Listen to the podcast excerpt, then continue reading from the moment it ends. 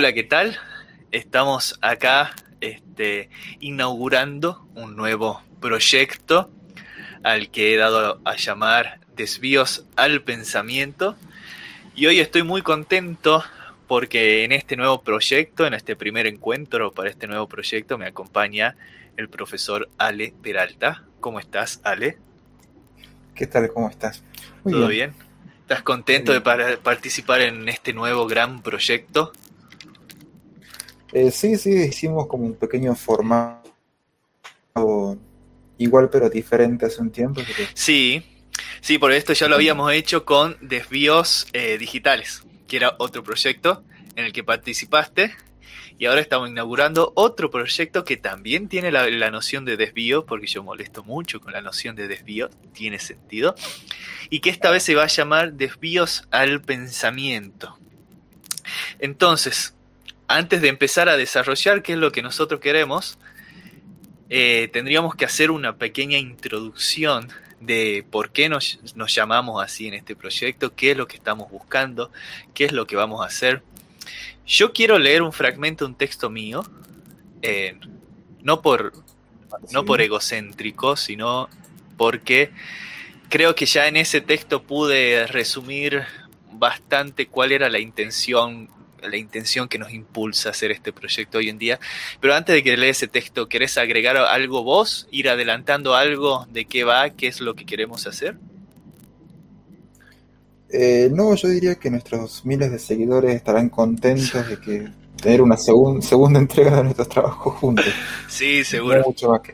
Hay millones de personas esperando este momento, sin duda alguna. Este, voy a leer entonces. Este es un texto en realidad que yo lo hice para, otro contexto. Eh, en, unas jornadas que eran sobre la, enseñanza de la filosofía, ¿no?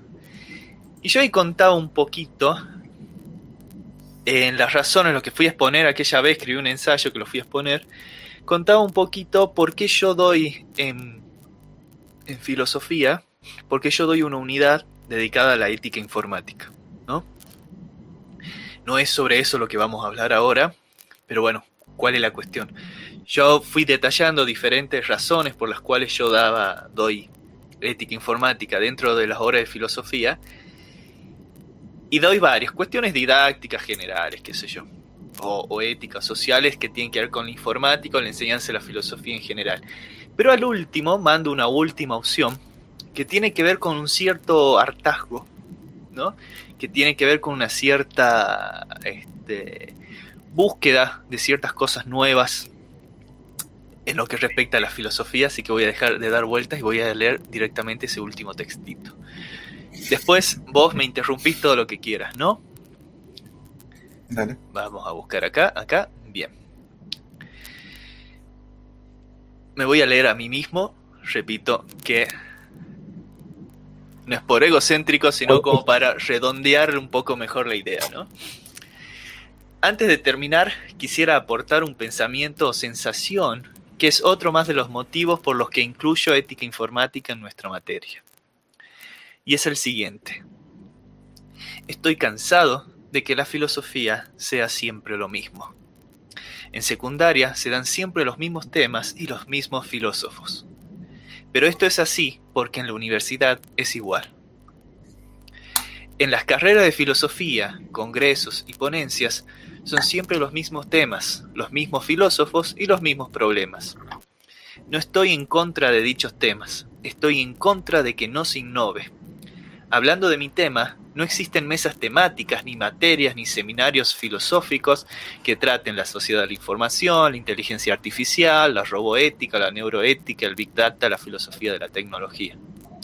Mientras en un congreso pueden haber tres, cuatro o cinco mesas diferentes dedicadas a Foucault, lo cual no está mal, hay pocos o nulos espacios donde se pueda hablar de Willem Flusser, de Katinka Evers, Clement Rosset, Hakim Bey, Jerry Turkle, Deborah Johnson, etc.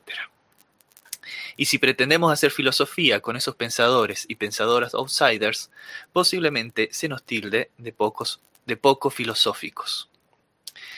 No digo que tengamos que ser todos tan extravagantes como yo y mezclar Deleuze con hackers y tomarlos como filósofos. No se trata de dejar de leer a Platón, Aristóteles, Kant, Marx o Foucault. Eso sería un suicidio intelectual. Se trata de buscar la innovación, la diferencia, de buscar nuevos desvíos en la filosofía que nos permitan salir un poco de la comodidad del canon que nos tiene tan estancados intelectual y emocionalmente. Por el momento mi forma de producir dichos desvíos en la filosofía es trabajando la ética informática, haciendo filosofía en YouTube o en un blog y más que nada en la docencia enseñando cosas que no se suelen enseñar. Cada uno deberá buscar sus propios desvíos. Y por favor, no nos concentremos más en competir quién tiene más conocimientos. Eso agranda nuestro ego y nuestro currículum, pero no le sirve de nada al mundo. La mayoría solo se preocupa por demostrar cuánto sabe desde el estudiante que está en segundo año y cree que se las sabe todas porque leyó un par de libros, hasta el profesor con doctorados obsesionado por la correcta delimitación de la hipótesis de una monografía.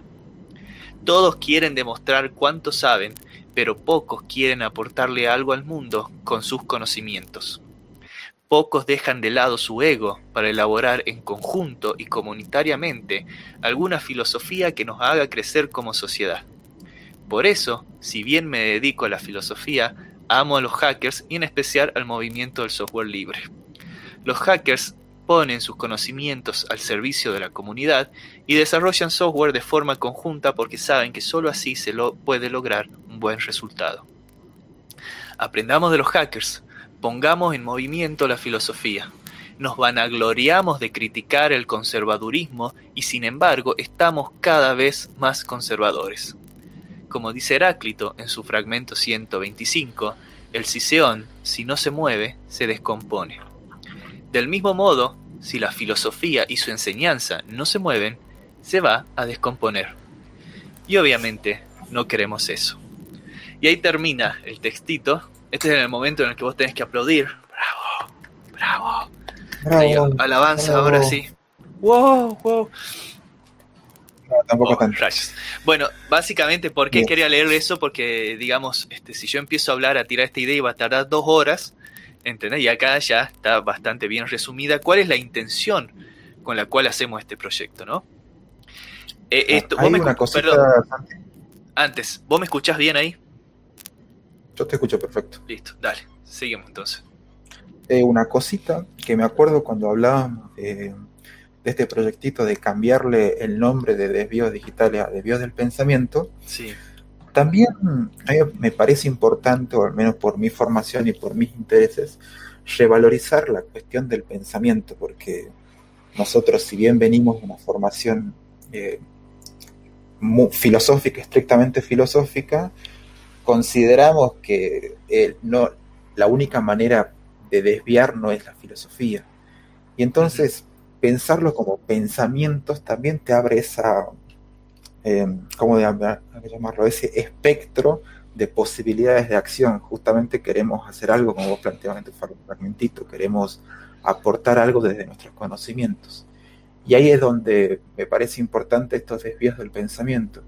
Para pensar no simplemente tiene que ser algo racional, o mejor dicho, no simplemente tiene que ser algo discursivo. Muchas veces pasa por otro tipo de, eh, soportes, podríamos pensarlo como en este caso, que sería un audio o un video o una mezcla de ambos. Claro, está muy bien lo que decimos. Nosotros esto que estamos haciendo no lo tomamos, no lo tomamos como un, un ejercicio aparte o aledaño a un ejercicio del pensamiento.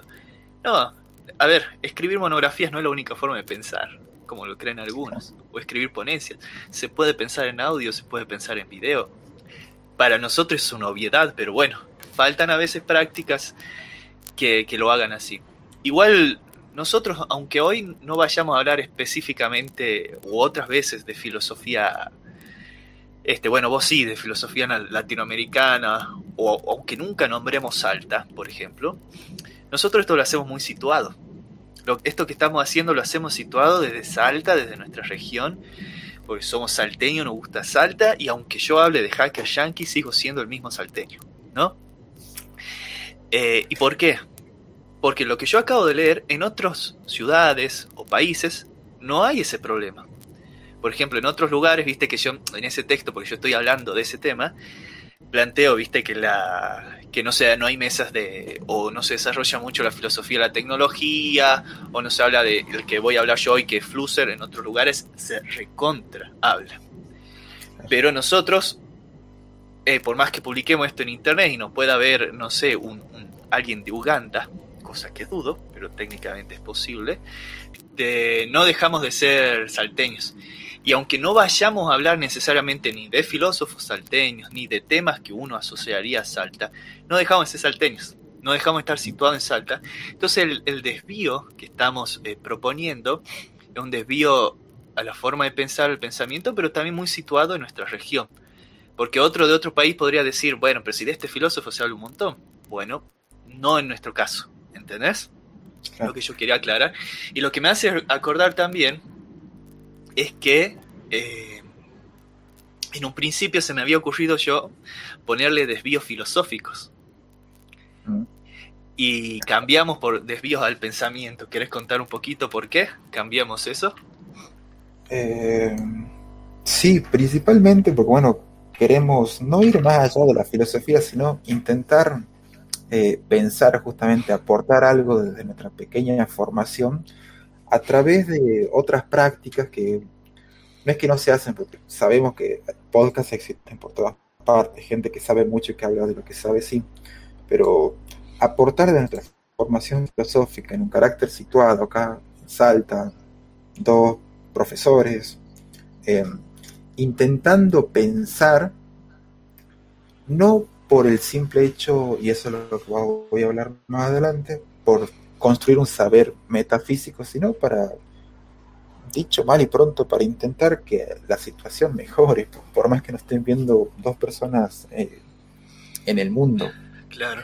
Eh, planteaba esto del pensamiento justamente porque no solamente la filosofía piensa, sino que también se piensa, diría yo, con el corazoncito, con las tripas, eh, con la misma emocionalidad, no solamente racionalmente, y no, pues, justamente como vos decías, no simplemente escribiendo eh, monografías, tesis y haciendo doctorados, que también hay que hacerlo, no estoy diciendo que no, pero que no solamente la tarea filosófica, la tarea del pensar se limita a eso. Eso es una cuestión muy restrictiva de nuestra tarea, como digamos, teniendo cierta relación con ciertos conocimientos. Eh, y me parece que justamente aprovechar estas plataformas, estos soportes, ayuda a que intentemos cambiar algo, intentemos eh, justamente crear un pensamiento, no sé cómo, suena como extraño, no es para salvar el mundo, pero que intente mejorar alguna realidad. Claro, claro, claro, aportar mínimamente, este, por eso ahí en el textito yo decía eh, que dejemos de competir a ver quién sabe más, a ver, esto pasa en todos los ámbitos, ¿no? Pero en muchos ámbitos, lo que más le interesa al, individuo o la persona, sea investigador en filosofía o en lo que sea, es demostrar cuánto sabe de un tema. Y llenar su currículum, ¿no? Y hacer solo cosas que llenen su currículum. Si va a dar una charla, que le den el sagrado certificado, ¿no? el San, certificado que todos amamos, ¿no? El cartoncito ese, no hacemos nada sin certificado. está bien, qué sé yo, cada uno haga lo que quiera con su currículum, pero pienso yo que eso es una cuestión individual y no está ahí el verdadero aporte. O a mí, es lo que más me interesa ver, de esto que estamos haciendo nadie nos va a dar un certificado. ¿Cuál, es, ¿Cuál es la necesidad que nos impulsa entonces, para decirlo lesianamente? Y la necesidad que nos impulsa es la necesidad de simplemente pensar y, pensar algo que pueda aportarle algo a alguien. Punto. Crear, crear, compartir, fusionar. ¿Entendés? Eso no tiene que ver ni con un certificado. Es más, yo ni le llamaría, ni siquiera tendría pretensiones de llamarle filosofía a esto. ¿Entendés? Por más de que nosotros tenemos esa formación, sí. Decime. Justamente creo que la filosofía lastimosamente, por más que sea lo que más adoro o intento hacer en mi vida, eh, se ha adueñado de cierta manera de la, de la categoría de reflexión o de la categoría de pensamiento. Yo creo que se puede llegar a pensar, a reflexionar, o como queramos llamarle, a partir de múltiples prácticas, no simplemente escribiendo y publicando libros. Es publicar y escribir, es una más, una práctica más de justamente de diálogo de saberes. Hay muchas otras y justamente me parece que está desaprovechada todas esas otras prácticas. Eh, Exactamente. Para compartir estos conocimientos. Exactamente. Conocimientos que nosotros somos unos iluminados que vamos a, a enseñarle al mundo nuestro sagrado saber, no, no, sino, mejor dicho, para intentar pensar en común. Claro. Creo que con eso ya te hemos resumido cuál es, cuál es nuestra motivación, ¿no? La necesidad que nosotros nos impulsa es intentar pensar en común, simplemente agenciar, podríamos decirlo. O sea, cuando uno eh, se dedica simplemente a uno mismo y a, a intentar ser el especialista en esta cosa y yo no estoy viendo ningún agenciamiento. No sé si me explico, ¿no? Entendiendo por agenciamiento en, una de sus acepciones más sencillas, ¿no? Que es la capacidad de fusionar heterogeneidades agenciamiento como el cofuncionamiento de heterogeneidades, que es lo que estamos intentando hacer acá. ¿Y por qué? Y eso ya me da pie para empezar a introducir bien de qué vamos a hablar hoy. Lo que vamos a intentar hacer es hablar de filósofos o filósofas o pensadores o pensadoras eh, que estén por fuera del canon o que incluso llegar a hablar del pensamiento de personas que ni siquiera suelen considerarse filósofos como si lo fueran. Yo en algún momento seguro hablaré de algún hacker o de algún cineasta, ¿entendés? Pero al mismo tiempo, que sea al mismo tiempo, ya hay ahí un primer desvío en el sentido de que estamos hablando de cosas, pensadores, pensadoras que no se suelen hablar, ¿no? Allá hay un primer desvío. El segundo desvío es que vos vas a hablar de un pensador o pensadora y yo voy a hablar de un pensador o pensadora totalmente diferente entre ellos. Ya hay un tercer desvío y vamos a intentar articularlos, si son posibles, o alejarlos, como voy a ver, ver qué hace, qué, qué pasa, ¿no?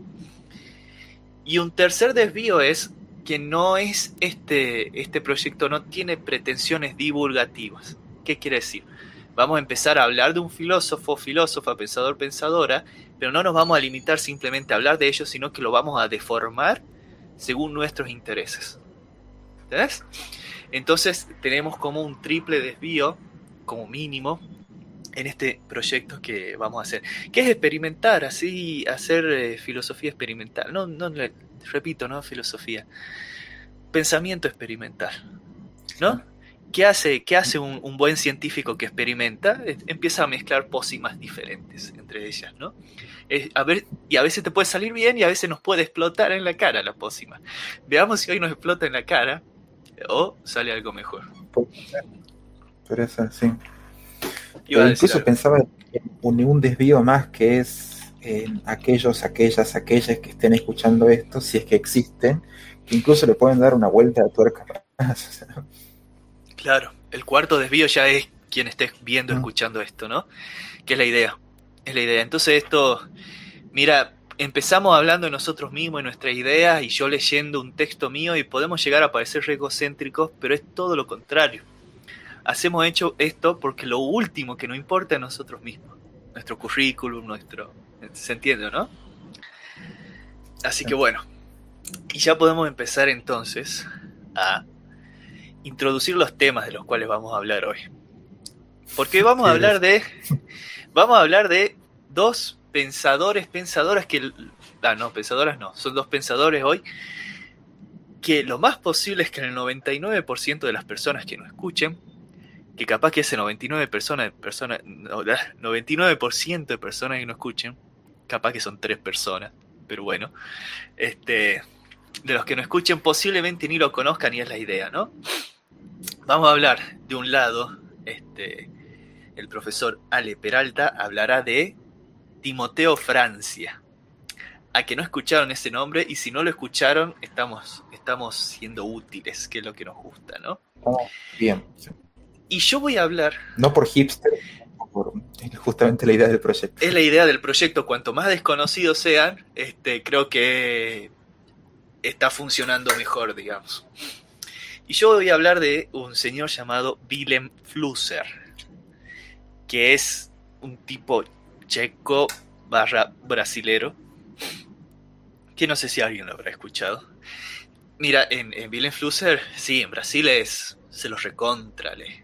Pero nosotros no estamos en Brasil, estamos en Salta, ¿no? Entonces vamos a empezar por eso. Este, ¿Te animás a empezar? La idea es que igual nos vamos a interrumpir, vamos a, flashear, vamos a desviarnos lo que se pueda, ¿no? ¿Quieres empezar a contarnos un poquitito qué es este señor llamado Timoteo Francia? Bien, a ver. Timoteo Francia, o al menos académicamente, como yo lo conozco, es a partir de este librito. Supongo que se está viendo. Se ve, reflexiones dislocadas. En este librito no es, primero empecemos por ahí, no es un libro escrito por Timoteo Francia, Mm, sino que es una antropóloga de Buenos Aires que compiló fragmentos suyos y lo hizo un libro. Ahora, ¿quién es Timoteo Francia?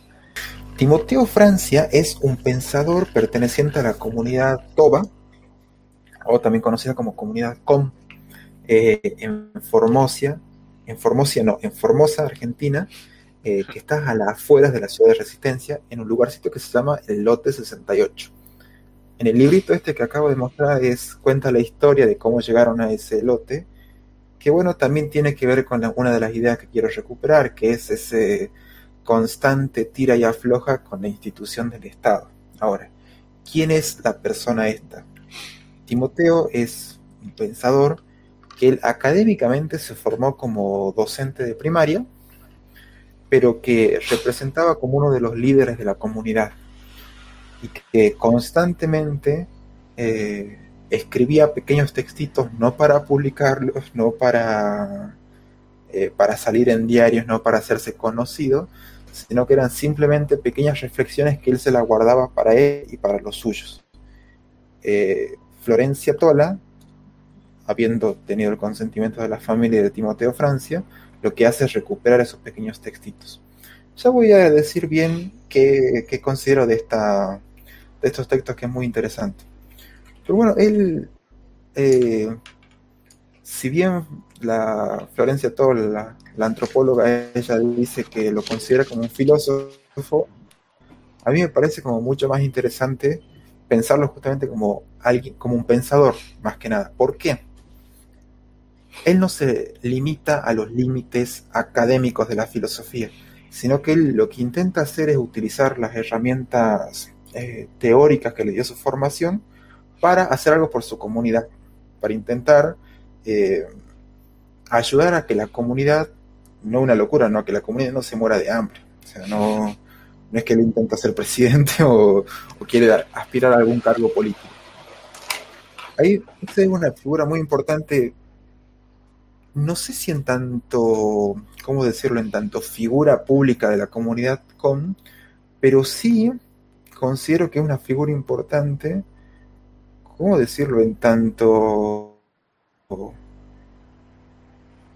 que él tiene imbuido ese espíritu eh, de la comunidad com, que tuvo conocimiento, que tuvo cercanía con la occidentalidad, podríamos decirlo, con, la, con los conocimientos académicos de una universidad, de una formación eh, justamente en el docente de primaria, pero que utilizó eso para algo particular de él, para algo que le servía a él en su comunidad.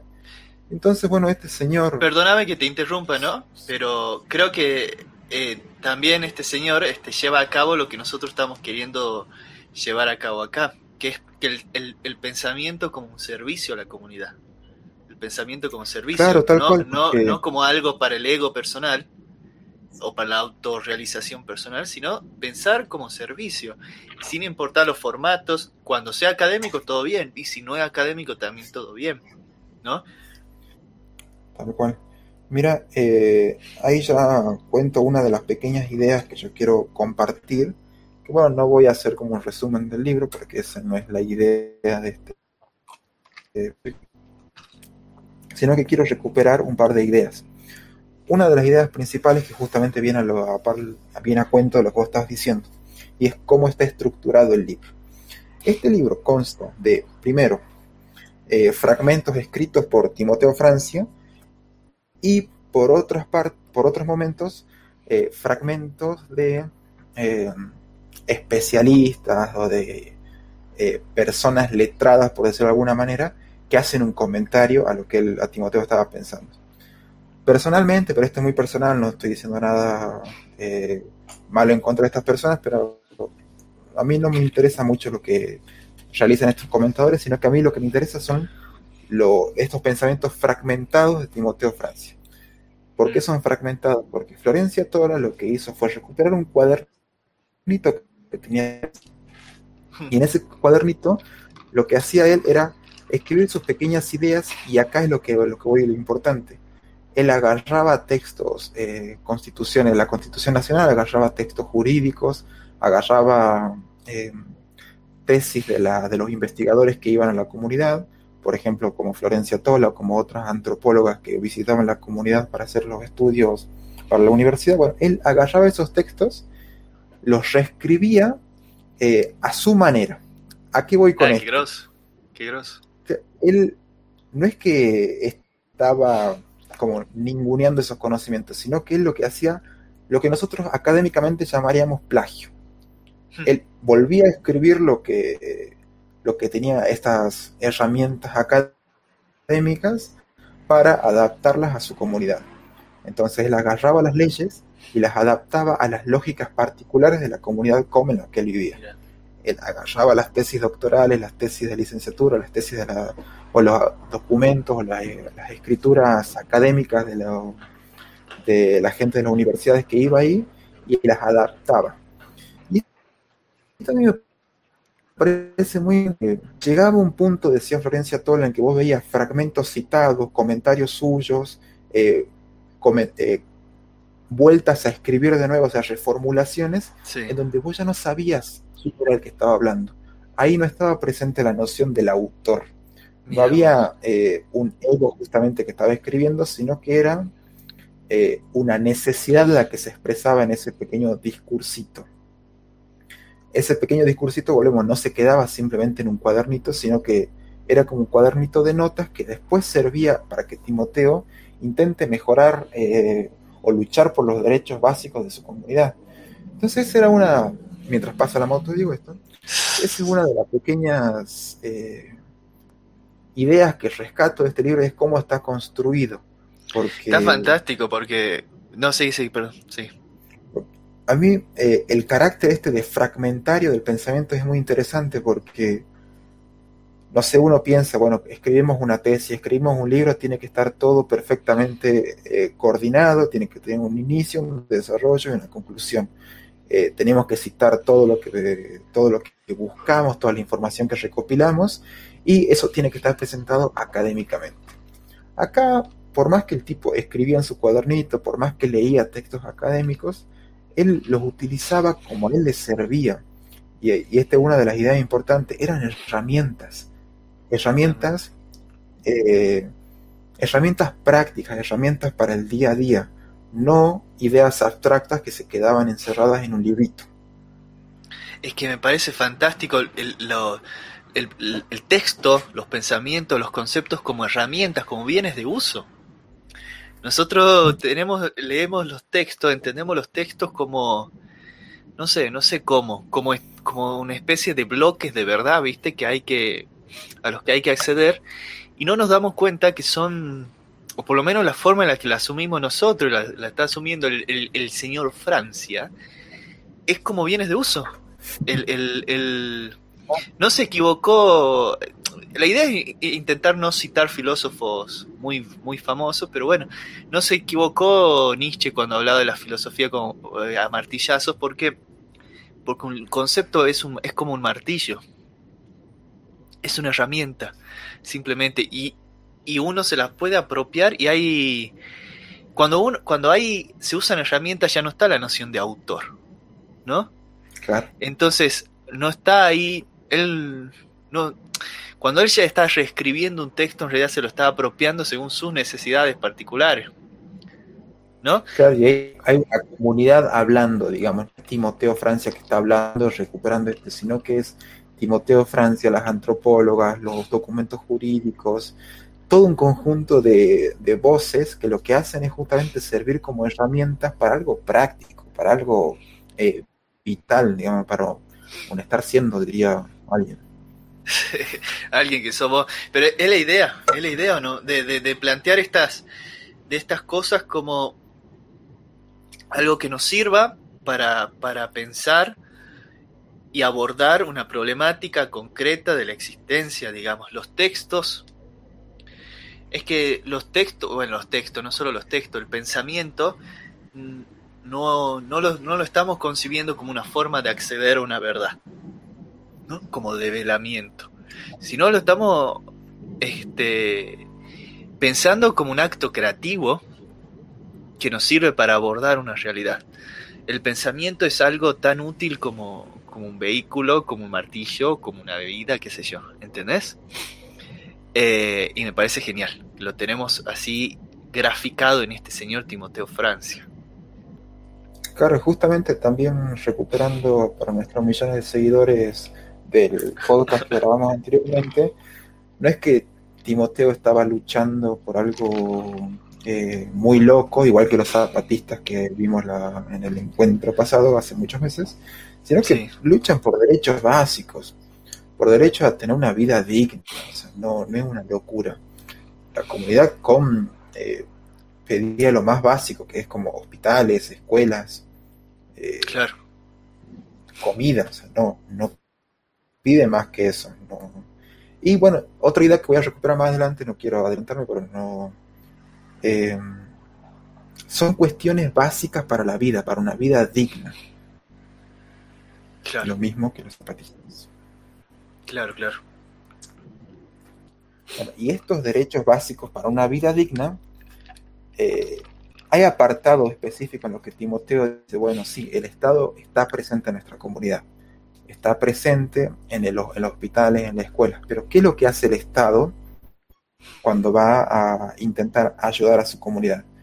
Eh, ayuda planteando respuestas que son útiles en la lógica occidental.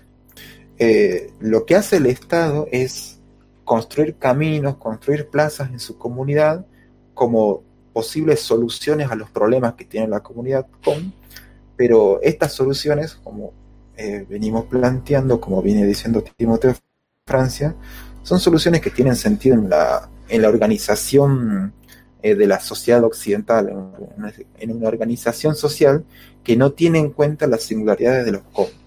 Por ejemplo, eh, está bien, el Estado hace caminos, hace eh, calles, pero ¿qué es lo que pasa? La comunidad no hay autos que puedan utilizar esas calles. Entonces, ¿para qué las hacen? Eh, la, la gente de la comunidad utiliza los senderos para movilizarse al interior. O también hacen plazas, pero ¿qué es lo que pasa? Ellos no utilizan las plazas porque no tienen el de propiedad privada. Entonces, están las casas y las casas tienen como pequeños patios comunes en donde se juntan toda la gente. No necesitan plaza. ¿Para qué hacer una plaza si la gente ya tiene un lugar común en donde reunirse? Entonces uno plantea lo que dice Timoteo, que vienen a plantear soluciones, pero que no son soluciones que tienen en cuenta los problemas singulares de la comunidad. Y acá es donde vamos con, lo, creo yo, una de las ideas más importantes de este libro. Si quieren ayudar a la comunidad con, dice Timoteo, pregúntenos a nosotros qué queremos. No es una locura, no, o sea, es, una cuestión básica que tiene que viene a decirlo alguien que lo vive en carne propia. O sea, quieren ayudar, perfecto. Pregúntenos qué queremos. No planteen soluciones eh, preestablecidas desde una, una concepción occidental. Pero es que está genial, perdón que te interrumpa, pero es perfecto, es perfecto lo que vos decís porque, bueno, lo que decían, porque cuántas veces se ayuda o se pretende ayudar, pero en vez, pero sin preguntar cuál es la verdadera necesidad que se tiene, intentando implantar un sistema desde nuestra perspectiva, esa palabrita de usas vos. Yo desde mi perspectiva tengo una configuración, una forma de, de percibir la realidad muy diferente a la tuya. Yo por más que vaya a ayudar, no no termina, no deja de ser una imposición, aunque lo estoy ayudando. Es como que hay una falta de estudiar las necesidades particulares de cada, eh, de cada sector. Es como creer que lo que nos interesa a los occidentales le va a interesar todo. Es, a ver, es como que yo que, viste que yo que eh, trabajo todas las cuestiones de la informática, vaya, uy, le voy a regalar internet a los QOM. Y armo todo. Y ¿qué? Claro. vos decís, no, y capaz que no tienen agua, ¿entendés? Capaz que no tienen este un hospital y yo le voy a regalar internet porque a mí, porque soy así medio friki y no me gustan los hackers, le voy a encajar internet y es lo que no necesitan. ¿Entendés?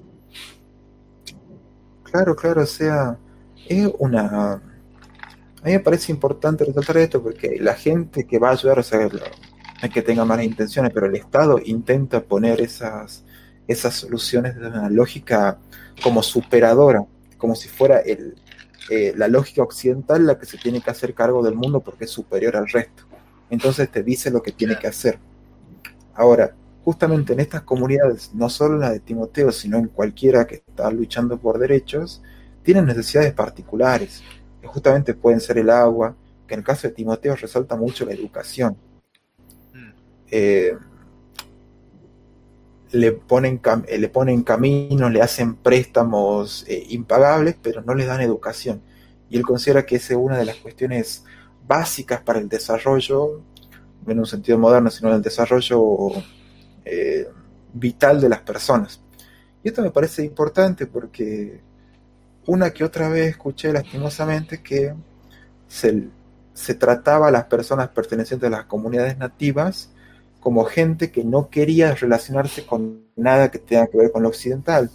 Y mm, no, no es así, sino que lo, el espíritu de Timoteo o el espíritu de otro, de otro señor que me encanta mucho a mí, que es Kush, Rodolfo Kush, es, no es que hay que negar a Occidente, sino que hay que tomar las cosas que nos sirven de Occidente, pero territorializarlas, o sea, pensarlas con las patas bien en la tierra y ver qué sirve. O sea, los conocimientos occidentales sirven para problematizarnos y para adquirir una vida mejor, como él lo dice Timoteo Francia.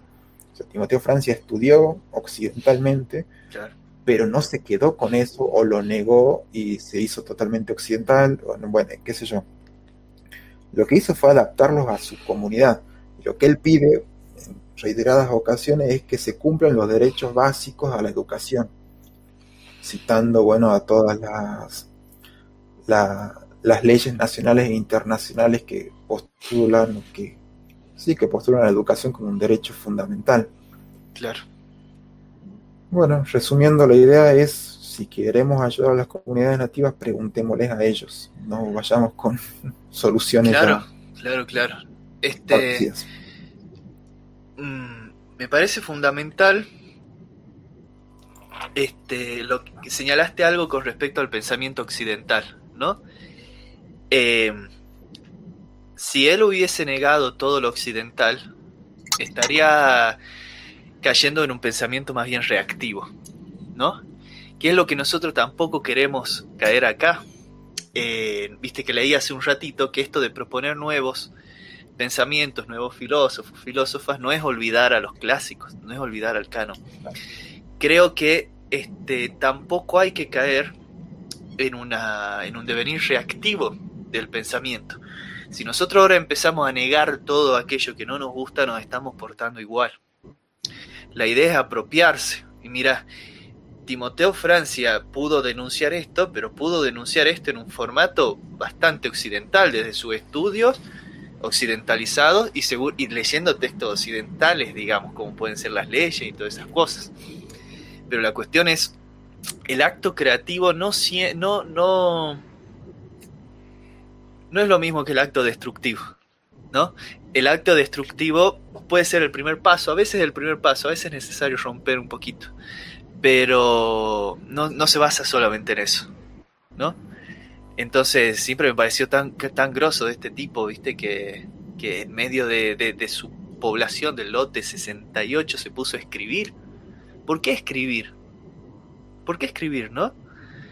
¿Por qué manifestar en texto esa necesidad que él tenía? Y creo que es porque son las personas que saben agenciar, que saben fusionar heterogeneidades.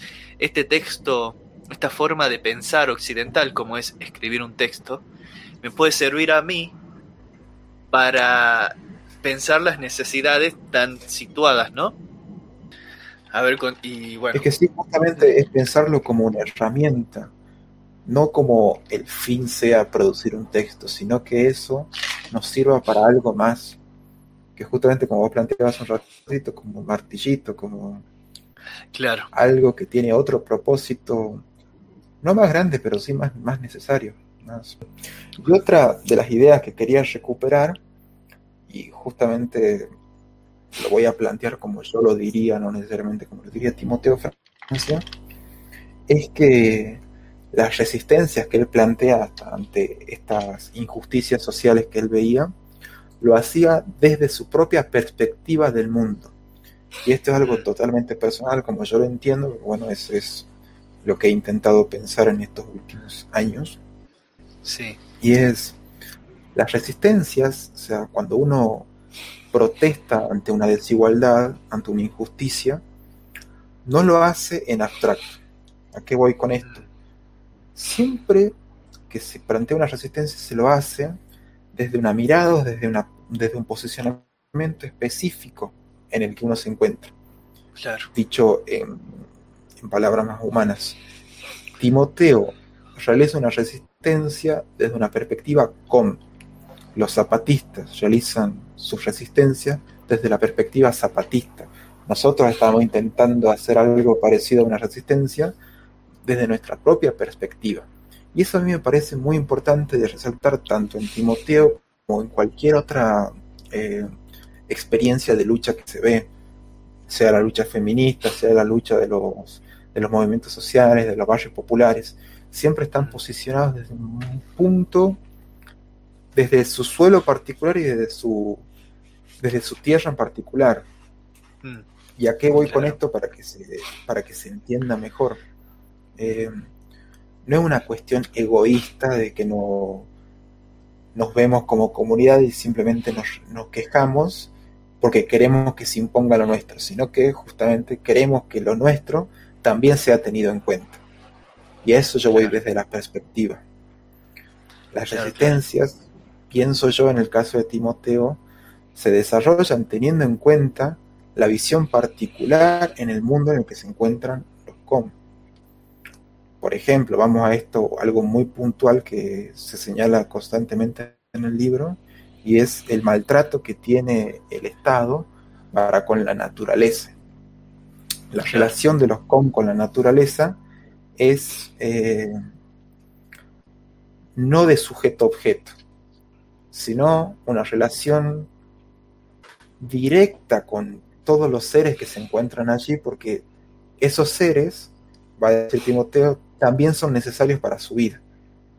No es que simplemente los animales y las plantas son necesarios para la vida de los com, sino que los com son necesarios para la vida de los animales. Y una constante relación y un vínculo eh, existencial, podríamos pensar.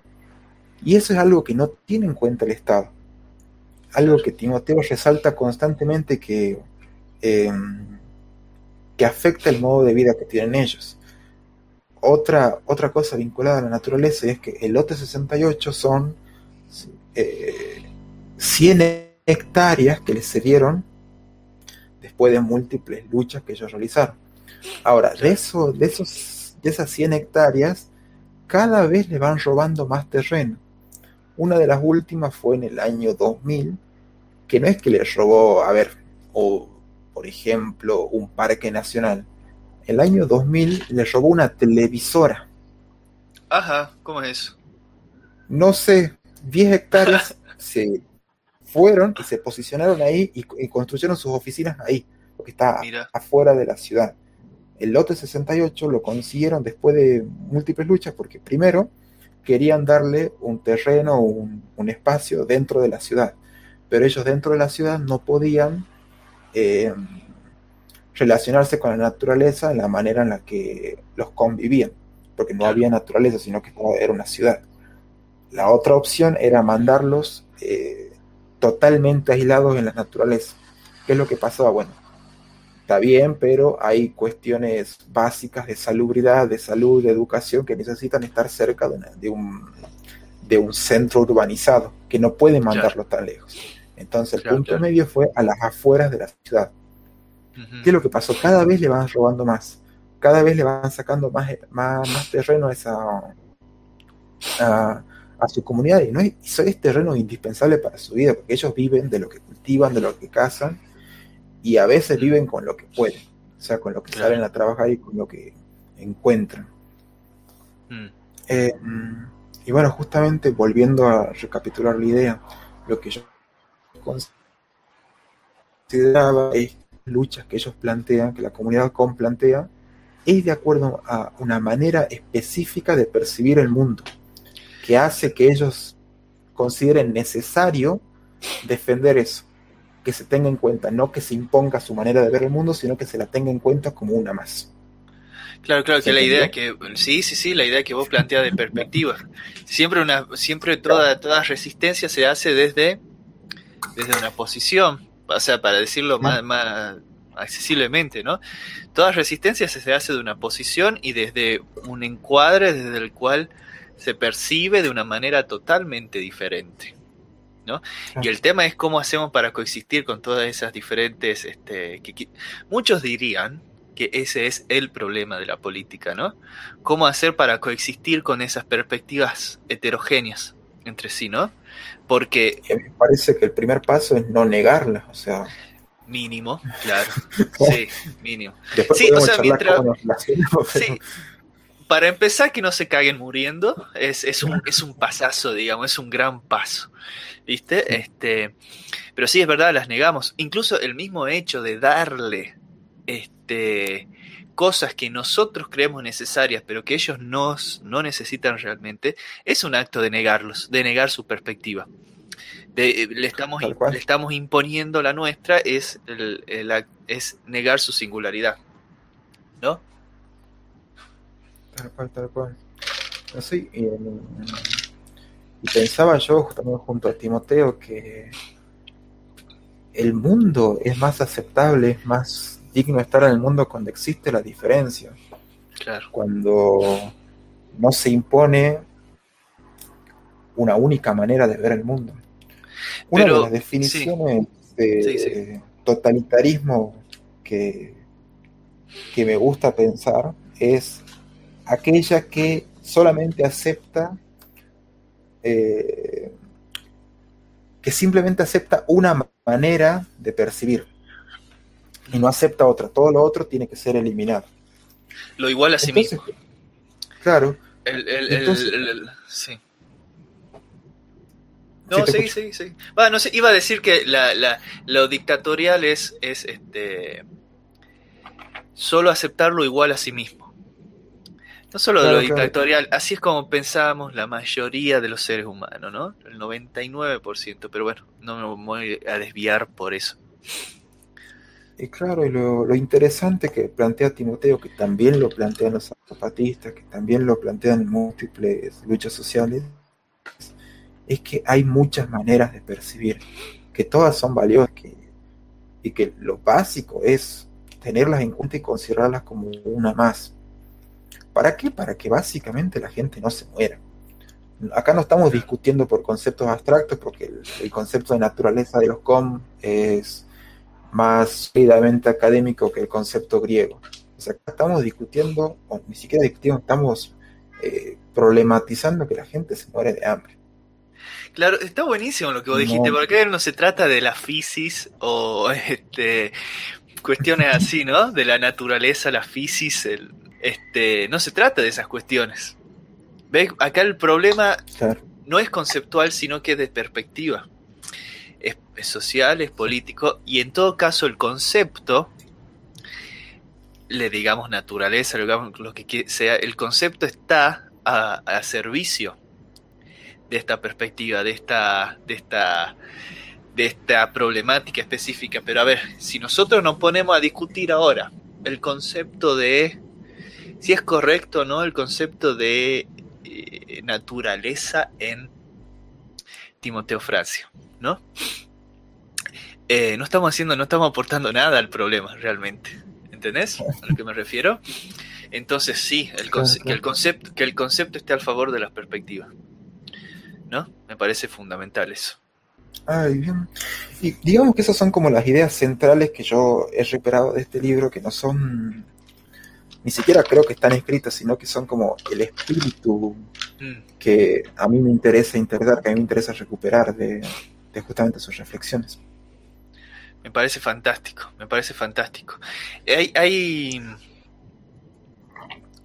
no sé, a mí me, como personaje me copa, digamos, Timoteo Francia. Este, esta es una de las pocas veces, me parece, en las que yo voy a conocer a alguien que vos, vos estés este, exponiendo. Por, por general, la idea también de que nos desviamos y que hablamos de cosas que el otro no tiene idea, ¿viste?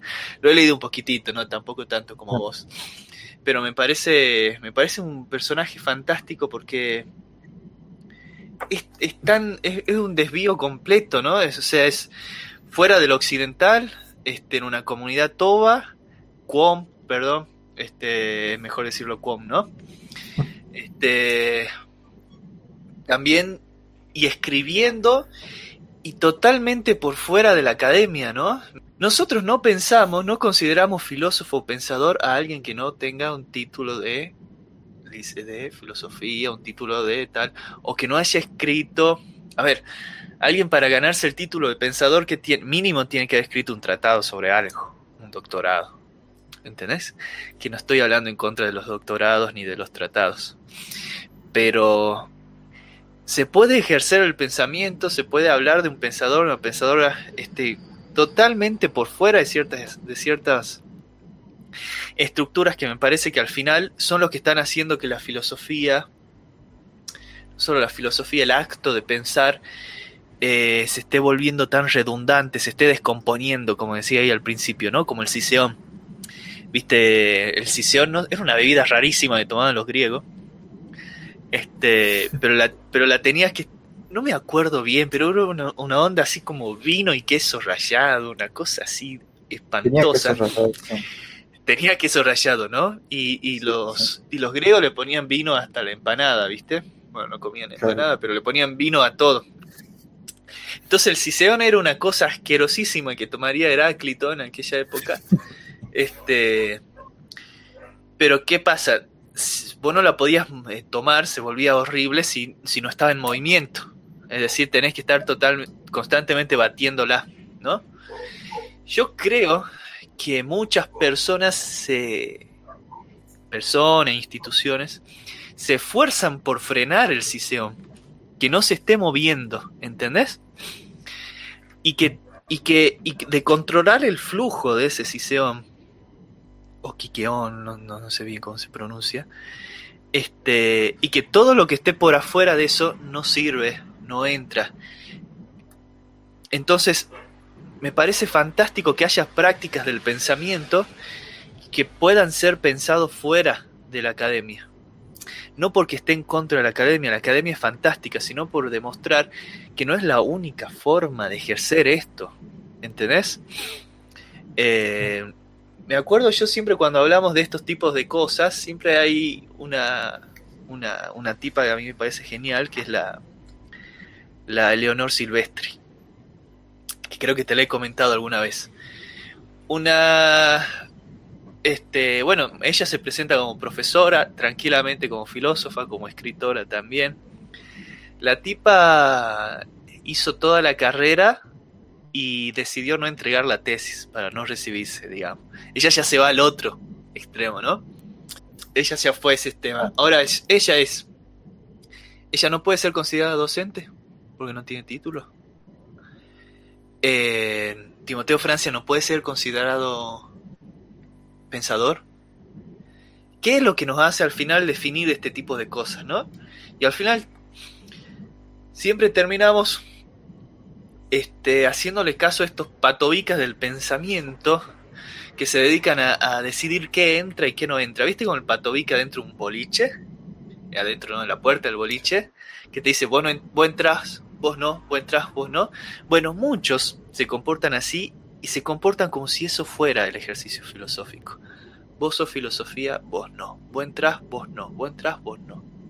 Y lo hemos visto, ah, eso no es filosofía, o eso sí es, o la filosofía es tal cosa, o el pensador es tal cosa, o vos eh, que no tenés tal título, no sos docente, o vos no podés ser investigador, es, es una cagada, es una cagada enorme.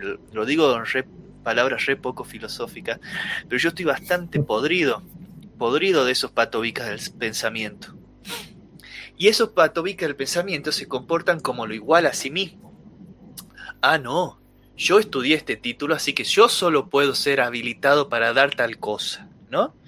Por ejemplo, a ver, en nuestro caso, nosotros estamos formados en filosofía y hay gente, yo conozco sacerdotes que dan filosofía, los sacerdotes tienen mucha formación filosófica, ¿viste? Conozco psicólogos que dan filosofía, ¿no? ¿Vos crees que eso a mí me jode? Ay, no, yo estudié filosofía, yo tengo que dar, vos no, vos no, porque sos psicólogo, sacerdote. Ese, ese es el mismo tipo de pensamiento que después hace que a los Toba le den o a los Kwon les den cosas que no necesitan. Porque es todo lo igual a sí mismo y solo nos importa lo igual a nosotros mismos. Es más, si te pone a pensar, pareciera que el universo, la existencia a veces tiende, tienden a comportarse así, ¿no? Nuestro mismo cuerpo, qué facilidad tiene nuestro cuerpo para el toque pedirnos más de lo mismo, ¿no? Imagínate vos todos los días comer lo mismo, comer lo mismo, Y un día no le das lo mismo al cuerpo. A que el cuerpo se va a cagar de odio, ¿no? Te lo va a demostrar, ¿no? La, la diferencia nos recontra jode, nos jode muchísimo la diferencia. Queremos que todo sea redundante, más y más y más y más de lo mismo.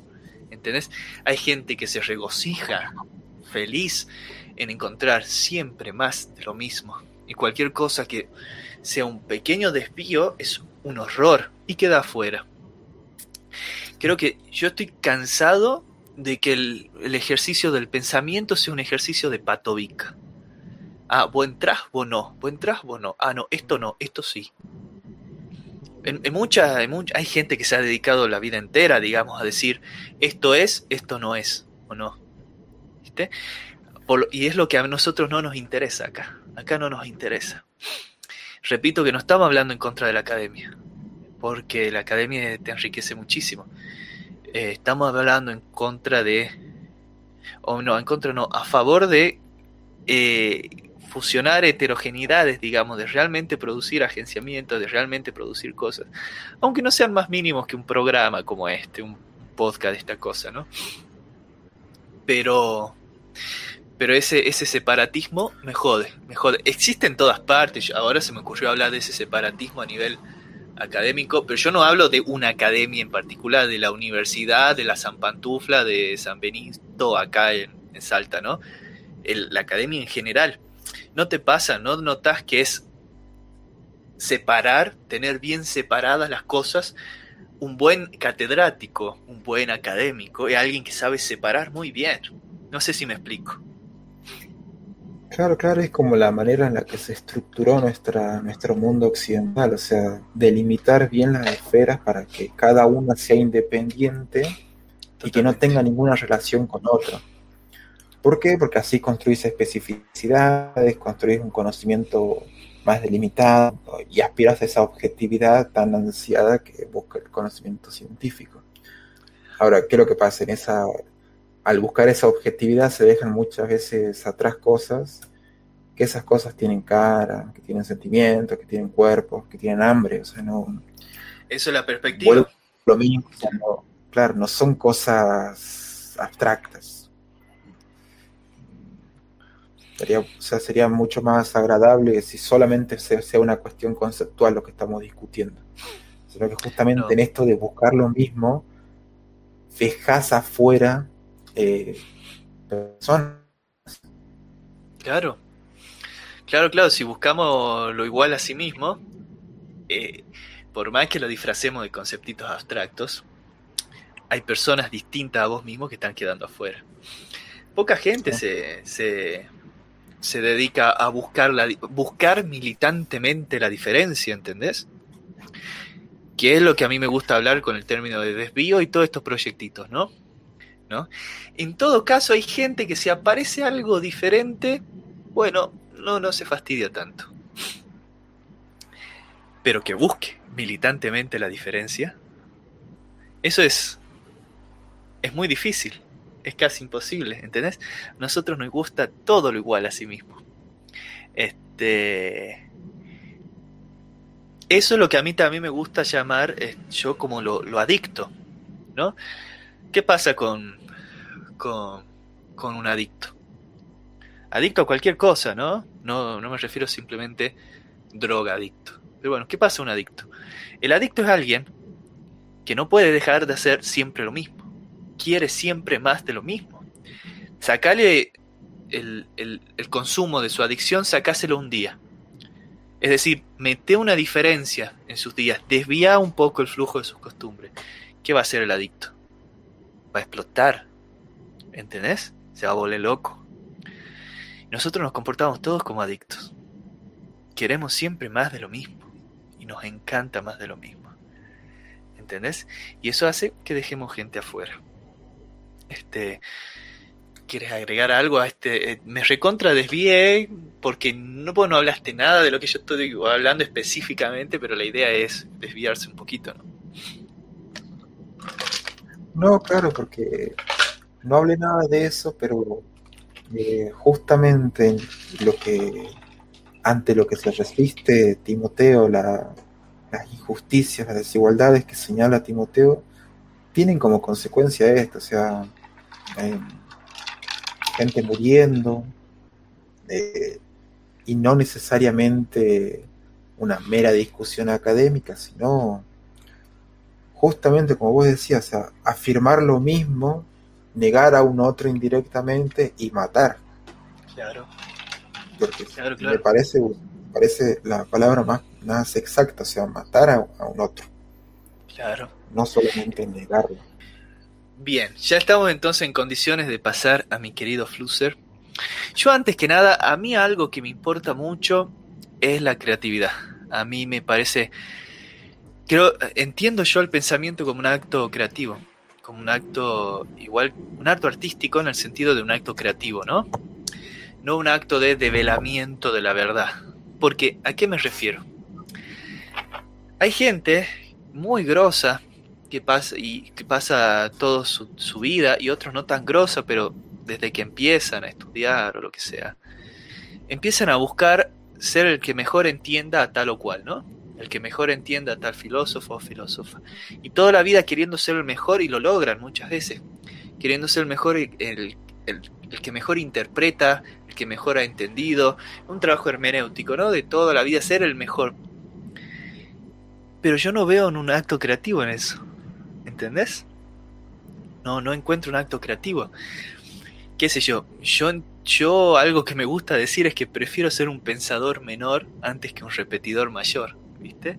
No, yo, yo personalmente, cada uno haga lo que se le cante. Yo estoy hablando acá lo que a mí me gusta. A mí me gusta tomar el acto del pensamiento como un acto creativo. Es como si sos pintor, dedicate toda la vida a calcar a, Botticelli. ¿Entendés? Y nunca hiciste tu propio tracito. Y quizá tu trazo es una porquería, pero es un acto creativo y, y este, calcas perfecto a, a, Botticelli, pero sigue siendo Botticelli. Ya no hay una diferencia, no hay un desvío. ¿Y a qué quiere sí, ir con todo esto? A lo que me copa de Flusser es que Flusser fue directo a crear. Es un tipo que creó. Hay gente que en toda su vida, bueno, nosotros creo que compartimos bastante la noción de lesiana de que la filosofía es crear conceptos, ¿no? Hay personas que toda su vida, años y años de carrera y de estudio, especialización, nunca crean un concepto, ni uno. Por más pedorro que sea el concepto, no crean ni uno. Se dedican a ilustrar los conceptos de otros, ¿no? De los grandes de siempre. ¿Por qué quiero decir esto? Hay personas que escriben cientos y cientos y miles de páginas sin haber creado un concepto. Willem Flusser, en este librito llamado por una filosofía de la fotografía, también otras veces fue traducido como Asia, una filosofía de la fotografía. ¿Qué pasa? Este libro no llega a las 100 páginas, ¿no? Y al final tiene un glosario de los conceptos creados por Flusser en esas 100 páginas. ¿Sabes cuántos conceptos hay? 47. O sea, esto, Bien. esto es flipante, tío. No entiendo otra manera de decirlo. Esto es, repito, Copado. personas, personas que en toda su vida y en miles de páginas no crean un concepto, y este tipo en 100 páginas crea 47. Solo eso, aunque después estoy en desacuerdo con muchas de las cosas que dice, solo eso ya para mí merece su respeto, porque el tipo se dedicó a pensar. Obviamente por eso fue remil criticado. Y hay gente que se dedicó a escribir libros criticando el libro de Flusser. Obviamente esa, esa gente que se dedicó a, a- a criticar y escribir criticando a Flusser, que se comporta como patobica del pensamiento, esa gente no creó ningún concepto. ¿no? Entonces, este tipo me parece fascinante ya solo empezando por eso, ¿no? Ya dije que es checo, brasilero, ¿no? Este, Eh, Si no está eliminado, sí. Sí, si no lo eliminé, creo que no lo, lo- lo eliminé.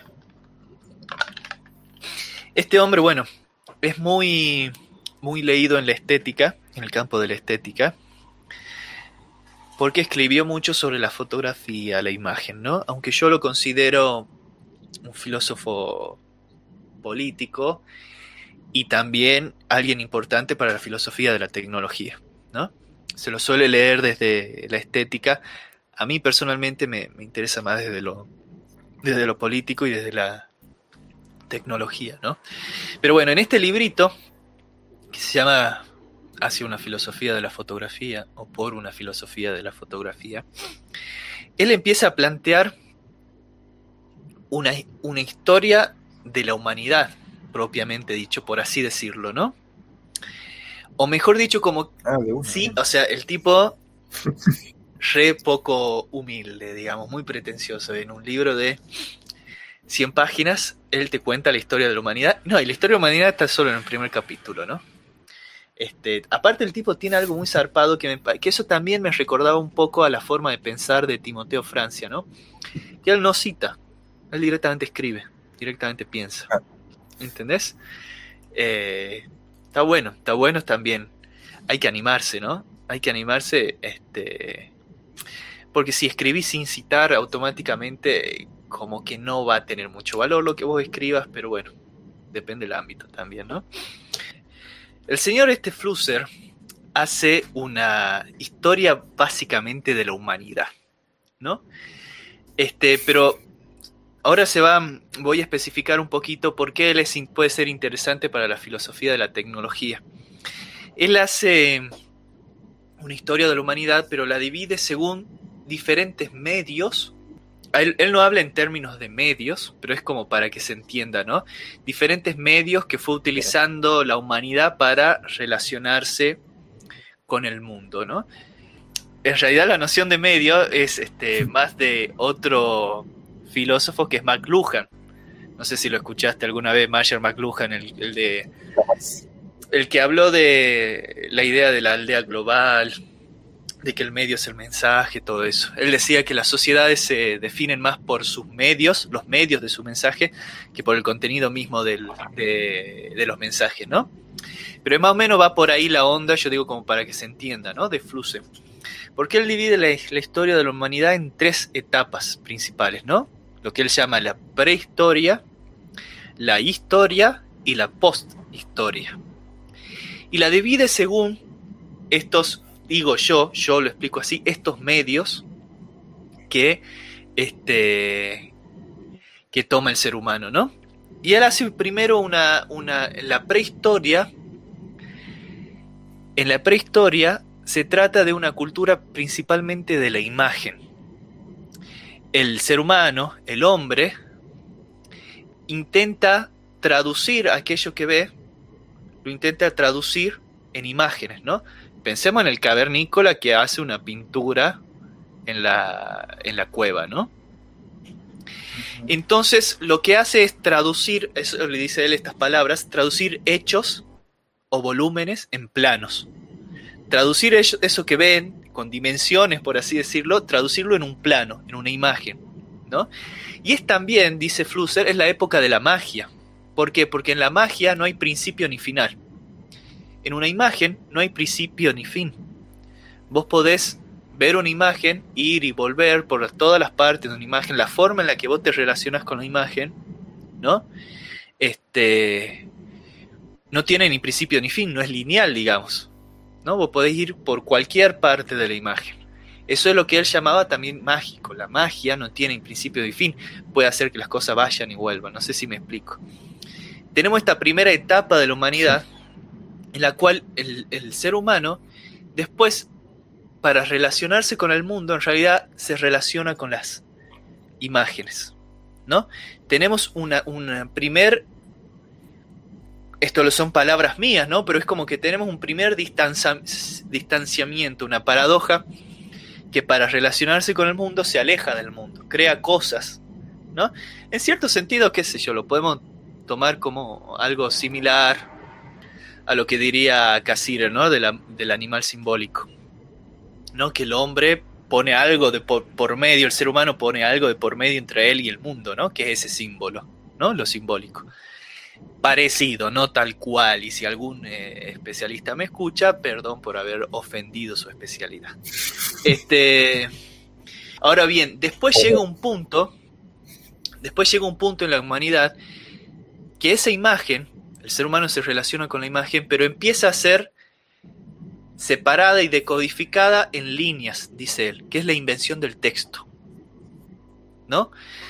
Cuando se inventa el texto, cuando el ser humano inventa el texto, inventa la historia, según Flusser. Porque el texto sí es lineal. ¿No? El texto sí es lineal. El texto, el texto tiene un principio, un medio y un fin. Y ahí es cuando el ser humano empieza a pensar históricamente. Pensar históricamente para Flusser es pensar en forma de texto. ¿Entendés?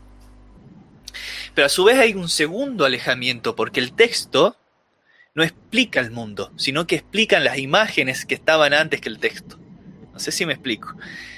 No digo que estemos de acuerdo con el tipo, pero es más o menos lo que él decía, ¿no? Ahora, ¿qué pasa?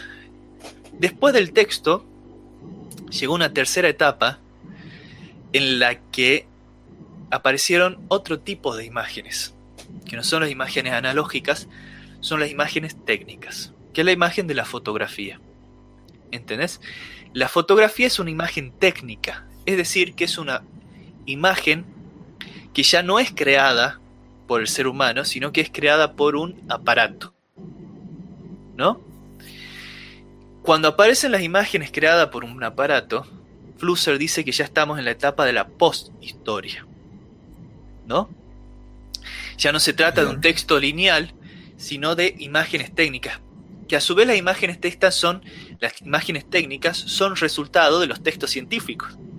Sin textos científicos no hay imagen técnica, la imagen creada por un aparato. ¿Entendés? ¿Entendés más o menos a lo que me refiero? Sí. Ese es un. Resumí muchísimo, ¿no? Pero esa es una pequeña introducción a lo que es esta historia de la humanidad que él hace, según cómo se va este, relacionando con el mundo y al mismo tiempo alejándose. En el, para el caso de las imágenes técnicas hay como un tercer alejamiento. ¿Entendés? Las imágenes técnicas refieren a textos y los textos refieren a, a imágenes, a las imágenes de la primera etapa, ¿no? Eso es lo que él plantea. Yo no, no estoy tan de acuerdo en el hecho de que él acá está cayendo un poquito en un determinismo tecnológico. El determinismo tecnológico básicamente es una posición que tiene, bueno, dos, dos este, parámetros generales, dos posiciones que se suelen repetir en, o mejor dicho, cualquier posición que tenga estas dos perspectivas se puede calificar de determinismo tecnológico. ¿Y cuáles son? Una es pensar que las tecnologías se desarrollan de manera eh, aislada de lo social, de manera a, se desarrollan aparte de lo social, ¿no? Que son, por así decirlo, neutrales. No tiene nada que ver con ningún factor social influye en el desarrollo de una tecnología. Que pensar eso hoy en día medio complicado, ¿no? Pero hay gente que lo piensa. El otro aspecto del determinismo tecnológico, que es mucho más común, es pensar que las tecnologías determinan la sociedad. Son las tecnologías las que le dan forma a los agenciamientos sociales, por así decirlo. Yo creo que acá Flusser en esta división que hace la historia cae un poquito en eso. ¿Por qué? Porque él está, este, él está caracterizando la causa de los cambios sociales está en, en cambios tecnológicos. Pasar de la imagen pintada a la imagen, al texto, no dejan de ser tecnologías, ¿entendés? Al texto o pasar a la imagen técnica. Eso es un poquito lo que yo le no me termina de convencer de Flusser, porque a ver, ¿qué diría, por ejemplo, Deleuze al respecto? Una tecnología no determina la sociedad, sino que una tecnología siempre es expresión y resultado de una máquina social, de un agenciamiento social que la hace posible. ¿Entendés? Hay un caso, me estoy desviando de lo que mismo, pero la idea es desviarse, ¿viste? Porque de, lo, de todo lo que estoy diciendo, el 3% es Flusser, pero ya dije que esa era la idea, ¿no? Que no era una introducción a Flusser lo que iba a hacer. Este, para, cubita. Hay una discusión, hay unos textos muy conocidos de Lynn White, se llama, una persona que llegó a plantear que el feudalismo fue solo fue posible gracias a la invención del estribo. El estribo, el, el, coso donde metes la pata cuando estás encima del caballo, digamos. Exactamente. Eso es un caso de extremo determinismo tecnológico. Porque está poniendo el nacimiento de un agenciamiento social, de una máquina social, la causa es una tecnología, como el estribo, ¿no? Una técnica, una herramienta, ¿no? No me voy a poner en o a profundizar en esa diferenciación entre técnica, tecnología, herramienta, pero se entiende más o menos, ¿no? Es un caso de extremo este, determinismo tecnológico. ¿Y qué va a decir Deleuze? No. Deleuze lo dice muy bonito en un libro con Barnett que se llama Diálogos. Que dicho sea de paso, ellos escriben dialogando más o menos como lo que estamos haciendo acá, ¿no? Ellos lo hacen mejor porque son de Les y Parnet, pero bueno. Em, ellos dicen, pará, no, no podés pensar que el feudalismo es posible gracias al estribo, es al revés. El estribo pudo ser posible gracias a que existía un agenciamiento feudalista que necesitaba un estribo y que hizo posible un estribo. Y ellos lo comprueban con algo tan fácil como lo siguiente. El estribo ya existía antes del feudalismo. Ya había en las culturas mucho más anteriores, muy, lo dije mal, ¿no? Muy, muy anteriores, culturas muy anteriores, ya existía el estribo. Sin embargo, no tuvo el éxito que tuvo en el feudalismo. ¿Y por qué tuvo ese éxito en el feudalismo? Porque en el feudalismo tenemos un agenciamiento social y un agenciamiento de deseo que necesita de cierto de, caballeros, que necesita de cierta transporte, que necesita de cierta forma de ver el mundo y de desear, en la cual el estribo es necesario y es posible. ¿Entendés la gran diferencia? Es muy común caer en eso, de creer que las tecnologías este, determinan, en realidad obviamente que las tecnologías influyen en la sociedad y terminan creando, pero es más bien un cofuncionamiento, un ida y vuelta. Pero no puedes pensar que aparece de la nada una tecnología aislada y hace posible una sociedad. Toda tecnología fue posible gracias a una sociedad previa, ¿entendés?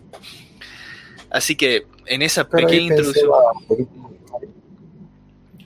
ahí pensaba que... Pobre el amigo Flosser, ¿no? Pero una de las, a ver cómo decirlo para que se entienda, no defectos, sino una de las dificultades que veo yo, no sé, capaz que lo estoy entendiendo mal, mm. él está entendiéndolo como la historia de una manera lineal, o sea, estrictamente lineal. Claro, él cae en eso, pero muchos caen en eso, ¿no? Ojo, no solo Flusser. Este, claro, y, ahí, y ahí cuál es, pienso yo, el problema, que, no el problema, sino la pequeña dificultad, bueno, quizás también dejas de tener en cuenta en esa linealidad, en ese progreso, justamente de pasar estos tres estadios, eh, se pierde de vista las singularidades. Y al perder de vista las singularidades, pienso yo, perdés de vista todo. Mm. No creo que sea malo en todos los casos, pero no sé. Quizás sí tiene consecuencias perniciosas si pensamos justamente en el determinismo tecnológico que es algo complejo. Claro. No, no, está bien, está bien lo que vos decís, pero ojo, eso es algo muy común en la, en la filosofía, mucho en la filosofía de la tecnología se da esto de dividir en etapas, ¿no? Ortega y Gasset también eh, este, dividió en tres etapas la historia de la humanidad según sus tecnologías. Eh, Lewis Mumford, o Louis Mumford, que me acuerdo cómo se pronuncia, también un gran filósofo de la tecnología, dividió también en tres etapas, curioso.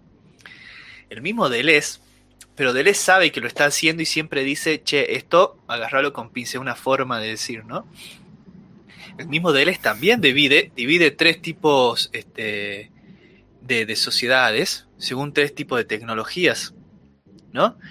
Solo que él este, aclara que se trata de las tecnologías que son expresión de aquella sociedad, pero no que esas tecnologías dieron nacimiento u origen, como quiere decir, a la sociedad. ¿Me explico la diferencia? Él dice, ahora estamos en una etapa, él dice, las sociedades de control son la sociedad de las máquinas informáticas. Ahora bien, eso no quiere decir que las máquinas informáticas son las que le dan nacimiento a la sociedad de control, sino todo el contrario. Hay un agenciamiento de control que hace necesario la máquina informática. ¿Me explico? Pero sí, es muy, es muy curioso eso de dividir. Y es muy curioso que siempre se den tres etapas, ¿no? Raro, raro. No, Seguimos como dialéctico. pensando. Claro, es dialéctico. Es dialéctico. Y, es como que seguimos pensando también un poco en los tres éxtasis temporales, ¿viste? siempre dividido en tres. Claro, que vino el, insoportable de Aristóteles a decir que. el mundo se organiza en principio, medio, fin y se extrapoló a todos los ámbitos de la realidad. También pienso eso. Claro, claro, claro. Esa, bueno, es una gran crítica, ¿no? A, ciertos estudios hermenéuticos que pretenden entender la, existencia toda en esos términos narrativos, ¿no? Pero bueno, nos, nos recontra fuimos a cualquier parte. A lo que yo quería llegar acá es a la noción de aparato. Empecé por ahí, no sé por Yo empecé por ahí porque sabía que podía producir algún desvío. Y lo produjo, que está bueno. Pero quizá lo que más me llegaba. Eh, eh, lo, que más me interesaba llegar de Flusser era la noción de aparato. ¿Cuál es la diferencia con las imágenes técnicas de las imágenes del primer periodo, digamos? Ya no las produce el humano. Las produce un aparato. ¿No? Incluso acá hay, toda una gran discusión, que una discusión muy interesante dentro de la estética. Eh, no sé si a mí es la discusión que más me interesa, pero es, interesante pensar a qué nos remiten las imágenes. O sea, vos cuando ves una imagen, una foto, ¿no? Una foto técnica, una imagen técnica, una fotografía, ¿no? ¿Qué estás viendo? Si yo te muestro una foto de un arbolito, ¿no? Una foto que yo saqué con mi celular de un arbolito. ¿Qué estás viendo? Incluso te diría, lo que no estás viendo es un arbolito. Bueno, estás viendo un arbolito. Las imágenes no remiten a nada fuera de la imagen misma, en realidad. Lo que Flusser te diría, vos estás viendo el programa de la, de la, de la, de la cámara, el programa de la imagen técnica. Es decir, estás viendo en realidad la programación de la imagen técnica. ¿Se entiende o no? Las imágenes no remiten a otra cosa que a su propio programa, es decir, la programación que hace posible, lo digo más fácil, estás viendo un montón de píxeles reunidos. No estás viendo un arbolito. ¿Entendés? no representa nada eso. Claro, claro, quería, quería como obviar la, la, noción de representación, porque viste que un quilombo también ese concepto. Pero, pero bueno, sí. No, la imagen no remite a nada fuera de la imagen. Es decir, la imagen, claro, no está representando, no está copiando, es otra cosa. Nosotros le encontramos ciertas similitudes, pero vos ahí estás viendo píxeles, no estás viendo un arbolito. ¿Se entiende?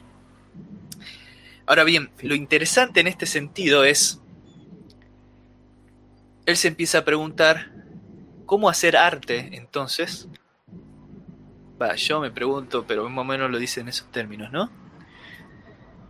¿Qué es hacer arte con aparatos entonces?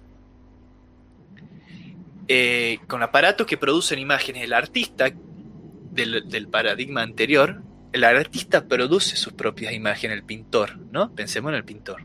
Él produce sus propias imágenes. Pero el fotógrafo no produce sus propias imágenes, la está produciendo la cámara, el aparato, ¿no? Entonces él dice que hacer arte con aparatos es ir en contra del programa de los aparatos. Intentar producir imágenes para los que ese aparato nunca fue programado. ¿Se entiende o no? Que es lo que a mí me gusta también pensar en términos de desvíos de la información, desviar la información que produce el aparato, ¿no? Es ir en contra de la configuración del aparato, ir en contra del programa de los aparatos. Y él, en base a esto, hace una diferenciación que es estética, ¿no? pero puede ser también política, entre lo redundante y lo informativo. Hay imágenes que son redundantes, imágenes técnicas que son redundantes, ¿no? Eh, toda imagen que sea tomada por una cámara y que esté dentro de la configuración que se espera del programa de la cámara es una imagen redundante, ¿entendés? Yo saco cualquier foto que yo saque una imagen redundante porque esta es una imagen que está concebida dentro de las posibilidades del aparato, ¿entendés? Hacer arte vendría a ser dejar de ser redundante y ser informativo. ¿Qué quiere decir informativo? Él en realidad el tipo eh, Flusser saca la noción de información. Nosotros lo usamos en, mil sentidos diferentes, ¿no? La noción de información. Pero él saca la noción de información de como venía de la cibernética. La cibernética es una es un campo de estudio que es tanto filosófico como matemático como psicológico. Es un es una mezcla de un bolonquín importante la cibernética, ¿no? Y en la cibernética se considera que hay información, lo voy a decir sencillo, ¿no? Cuando se produce una diferencia. ¿Entendés? Solo ahí se puede hablar de información. Cuanto más diferente, cuando se produce un acto, eh, lo dice así también Flusser, un hecho novedoso. Hay información cuando hay diferencia. O mejor dicho, un acto es informativo cuando produce una situación no esperada, una situación nueva una situación por fuera de lo redundante, lo que venía haciendo siempre, ¿entendés? Entonces él para, para él hacer arte va a ser producir imágenes informativas, hacer arte con aparatos, es decir, producir imágenes que no eran esperadas dentro del programa de los aparatos, que es es súper difícil pensar cómo podría ser eso, ¿no? Este él, eh, Flusser no llegó a ver esto, pero hoy en día en el arte se trabaja mucho con la estética glitch, no sé si sabes lo que es un glitch. ¿Viste cuando, cuando el DVD estaba rayado y cuando un DVD está rayado y se produce una imagen rarísima que se traban los píxeles y se ve un manchón verde y cuadraditos y cosas así? Sí, sí, ¿Nunca te pasó de tener un DVD rayado que se tilda la peli y no puedes seguir viendo? Lastimosamente sí. Bueno, esa es una imagen que está fuera, el programa de la cámara o del DVD o de la tele no fue diseñada para producir esa imagen. ¿Entendés? Eso es en realidad un error. Entonces, mucha gente hoy trabaja produciendo ese error a propósito. ¿No? Este, eso podría ser este, ser informativo, producir una imagen que no estaba dentro del programa de los aparatos. Todo esto es una introducción que estoy haciendo porque en realidad en este caso lo estético es lo que menos me interesa, ¿no? Pero ¿qué pasa? A partir de, estas dos cosas, ¿no? la diferencia entre lo redundante y lo informativo, él como que plantea, repito, no lo plantea en estos términos, pero él plantea lo que a mí me gusta, se puede pensar en estos términos en dos tipos de subjetividades diferentes con respecto a cómo nos relacionamos con los aparatos, ¿no? Y él plantea, por un lado, los funcionarios y por otro lado, los programadores. El funcionario es aquel que simplemente hace funcionar el aparato como fue diseñado para, hacer para que funcione, digamos. En el caso de, una, de la cámara, el funcionario es alguien que simplemente hace clic y saca la foto. ¿Entendés? Y una característica básica del funcionario es que no tiene la más mínima idea de cómo funca el aparato, cómo funciona, no conoce su interior. ¿Entendés? Simplemente lo hace funcionar. Por otro lado, tenés otro tipo de subjetividad, que es la del programador.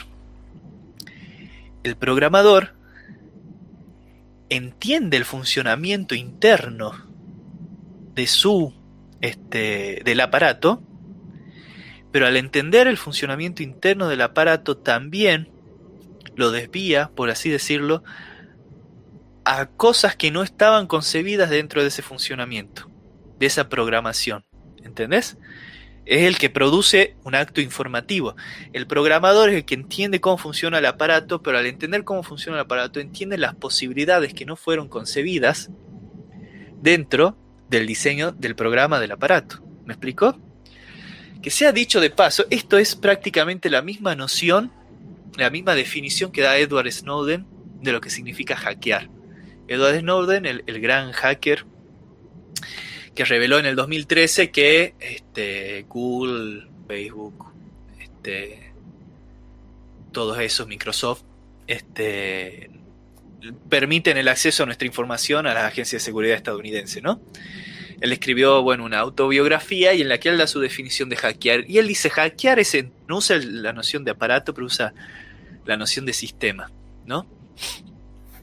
Hackear es conocer un sistema, conocer cómo funciona un sistema, tan en profundidad que hasta encontrar posibilidades que ni siquiera se le había ocurrido a los mismos que diseñaron el sistema.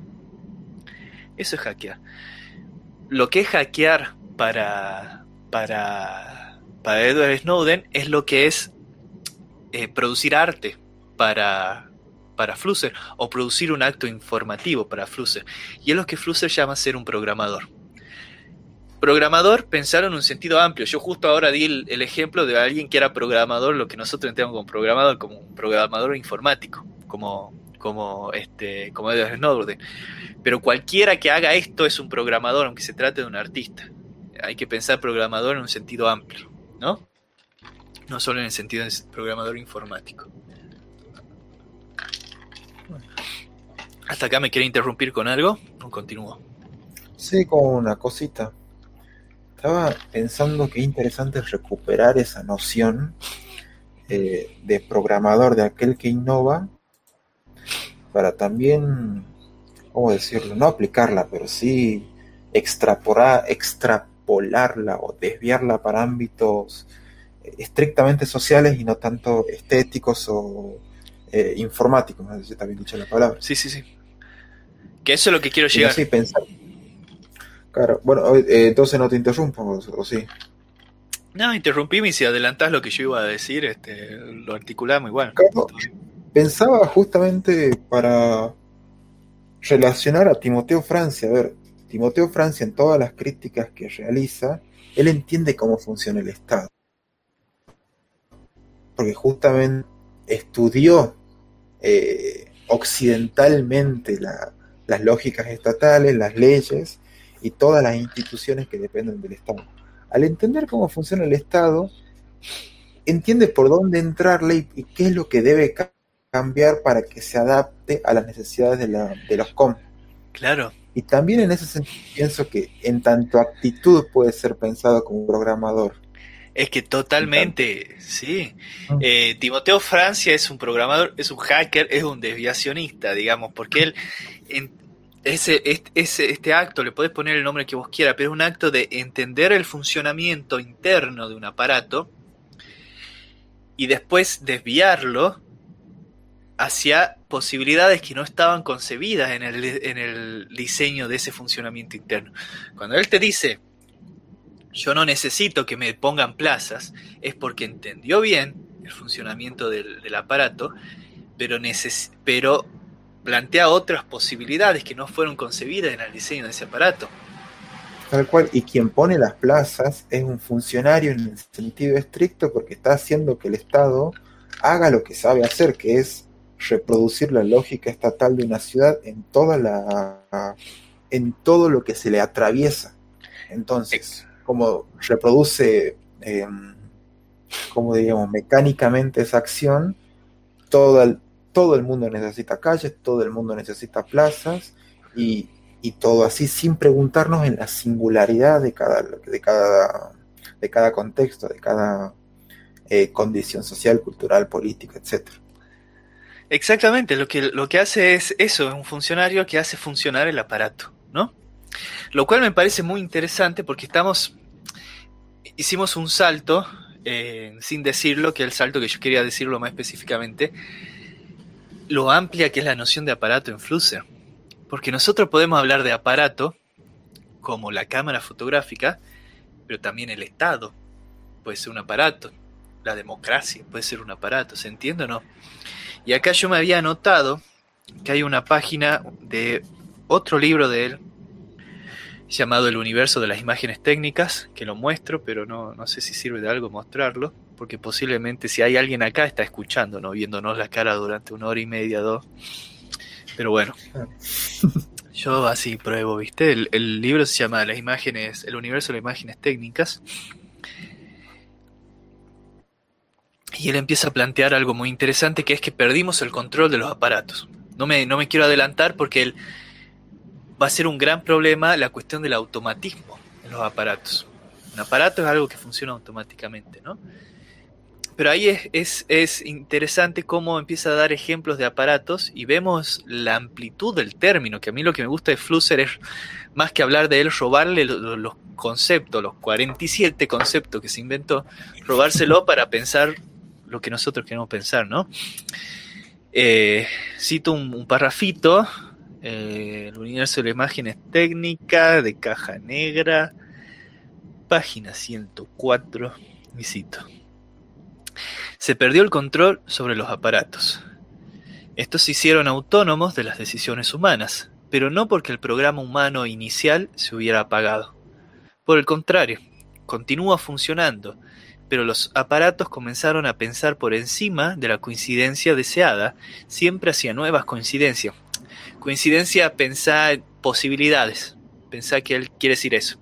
Repito, no es esa la palabra que él usa, pero es posibilidades deseadas, ¿viste? estas indeseables hasta agotar todas las posibilidades contenidas en el programa. Ejemplo de tales aparatos que escapan del control y continúan funcionando automáticamente se pueden observar en todas partes. Aparatos administrativos, aparatos políticos, aparatos económicos, aparatos culturales y sobre todo, obviamente, aparatos termonucleares. Fin de la cita. Entonces ve la, amplitud que tiene la noción de aparato. Esto muchos se lo han criticado, también es tan amplia, pero yo creo que está bueno, es súper útil, digamos. Entonces, uno puede, eh, por ejemplo, en lo que yo siempre molesto, ¿viste? Yo soy activista del software libre, ¿no? La relación del que, del que desarrolla, usa o fomenta el software libre con el, con el, con el software es, es, es justamente luchando entre la diferencia entre un funcionario y un programador, en el sentido de Flusser, ¿no? Muy brevemente explico el software libre, aquel que vos podés leer el código fuente, ¿no? Entre otras muchas cosas. En el software privativo, como puede ser Windows, etcétera, vos no podés leer el código fuente. Vos lo único que podés hacer es hacerlo funcionar. Tenés prohibido entender cómo funciona. ¿Entendés? En cambio, en el software libre lo que se busca es ser programadores en el sentido en el sentido cotidiano, el programador informático, pero también en el sentido social, en el sentido de producir una subjetividad o sujetos que sean programadores de, lo que, de los aparatos. ¿Entendés? Es decir, que, entienda su funcionamiento y pueda producirle desvíos. El, que, el, tipo que pueda acceder al, al, código fuente de un software también puede hacerlo funcionar de manera diferente. ¿Entendés? En cambio, en cambio el, con el software privativo no podés, podés usarlo pura y exclusivamente para aquello que la empresa, por ejemplo Microsoft, pensó que lo diseñe, que lo uses, ¿entendés? No podés desviarte de eso. Y en cierto sentido, si te pones a pensar, los poderes establecidos necesitan que nosotros seamos funcionarios, meros funcionarios del aparato, ¿no? No sé si quieres interrumpirme con algo ahora.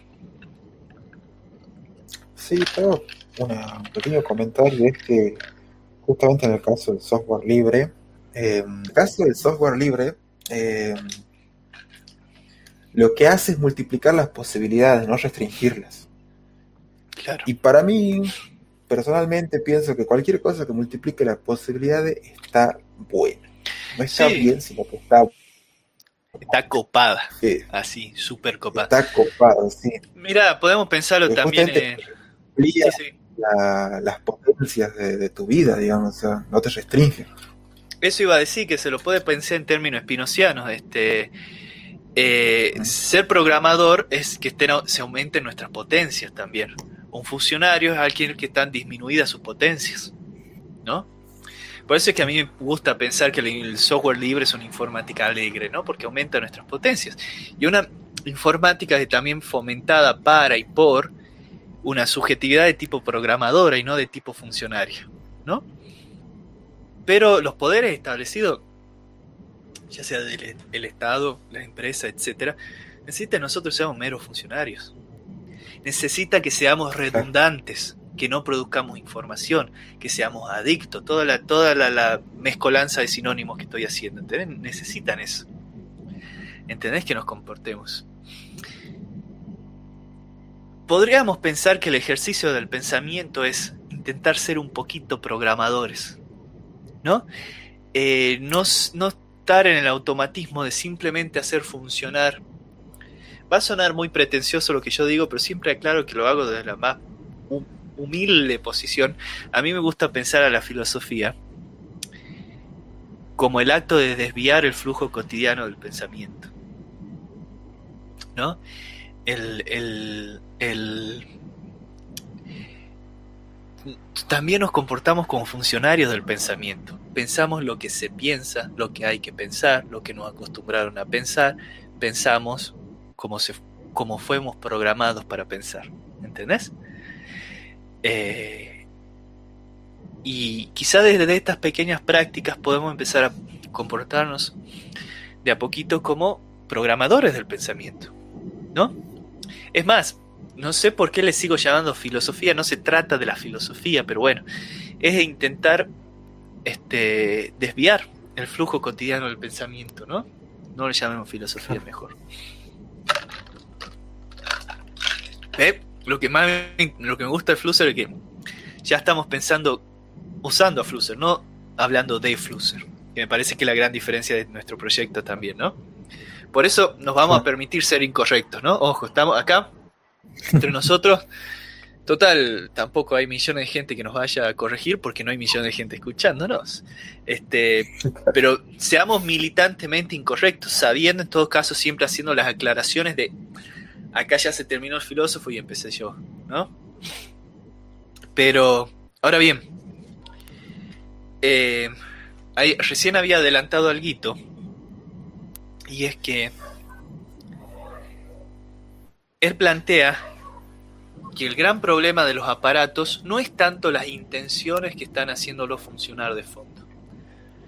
Ojo, yo estoy de acuerdo a medias, ¿no? Pero bueno.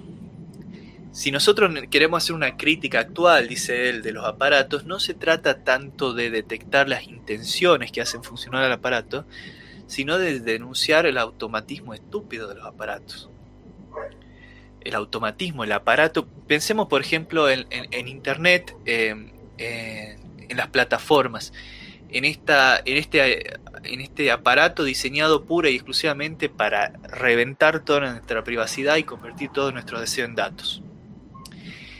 No se, esto está funcionando automáticamente. No es que hay alguien maligno robando nuestros datos y espiándonos, ¿no? Esto es un total automatismo. En este sentido, en este sentido, Flusser es kafkiano. No hay. Vos en Kafka empezás a ver las capas una atrás de otra y al final no hay nadie. Funciona solo la máquina.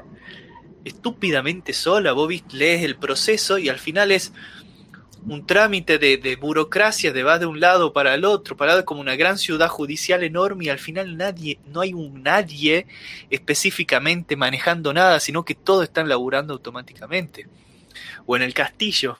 En el castillo también, él siempre va intentando llegar a ver quién es el que maneja el castillo y no hay nadie. ¿Entendés? Eh, en, ese, en este sentido, Flusser es kafkiano porque dice: el problema es este automatismo estúpido. yo decía que estoy medio de acuerdo porque creo que en realidad sí es importante pensar las intenciones y sí hay gente con intenciones pensando y haciendo funcionar esto por algo, con intereses personales, ¿no? Pero no deja de ser cierto que algo preocupante de los aparatos es su automatismo. Mira, ahora se me viene el ejemplo de este en la bolsa ya ha pasado, pasó por primera vez en 2010 si no me equivoco. Hoy en día ya se utiliza lo del trading algorítmico. El trading algorítmico es todo el 80% de las operaciones de bolsa. Viste que nosotros vemos en, las películas el, operador de bolsa que está en Wall Street este, este, gritando porque suben y bajan las acciones. Bueno, eso ya casi no es así. El 80% de las, o más de las, de las interacciones de las acciones en la bolsa son manejadas algorítmicamente. Ya nadie sabe cómo un rayo funciona, pero son todos manejados algorítmicamente, lo que se llama el trading algorítmico. Y ya pasó varias veces que un algoritmo empezó a andar de una forma que nadie entendía por qué estaba funcando así, e hizo perder millones de millones a personas porque el algoritmo empezó a hacer lo que se le cantaba y nadie sabía por qué estaba funcionando así. ¿Entendés? Esto ya pasó, esto va, fue pasando varias veces. Si no me equivoco, la primera vez fue en 2010 que el algoritmo empezó, yo de finanzas no sé, pero es como que te diga que empezó a vender acciones a lo loco cuando no tenía que vender, ¿no? E hizo perder millones. Y ahí tenemos un ejemplo del automatismo estúpido que está teniendo el, eh, los, que tienen los aparatos. ¿Querés interrumpirme con algo hasta ahí? ¿O no?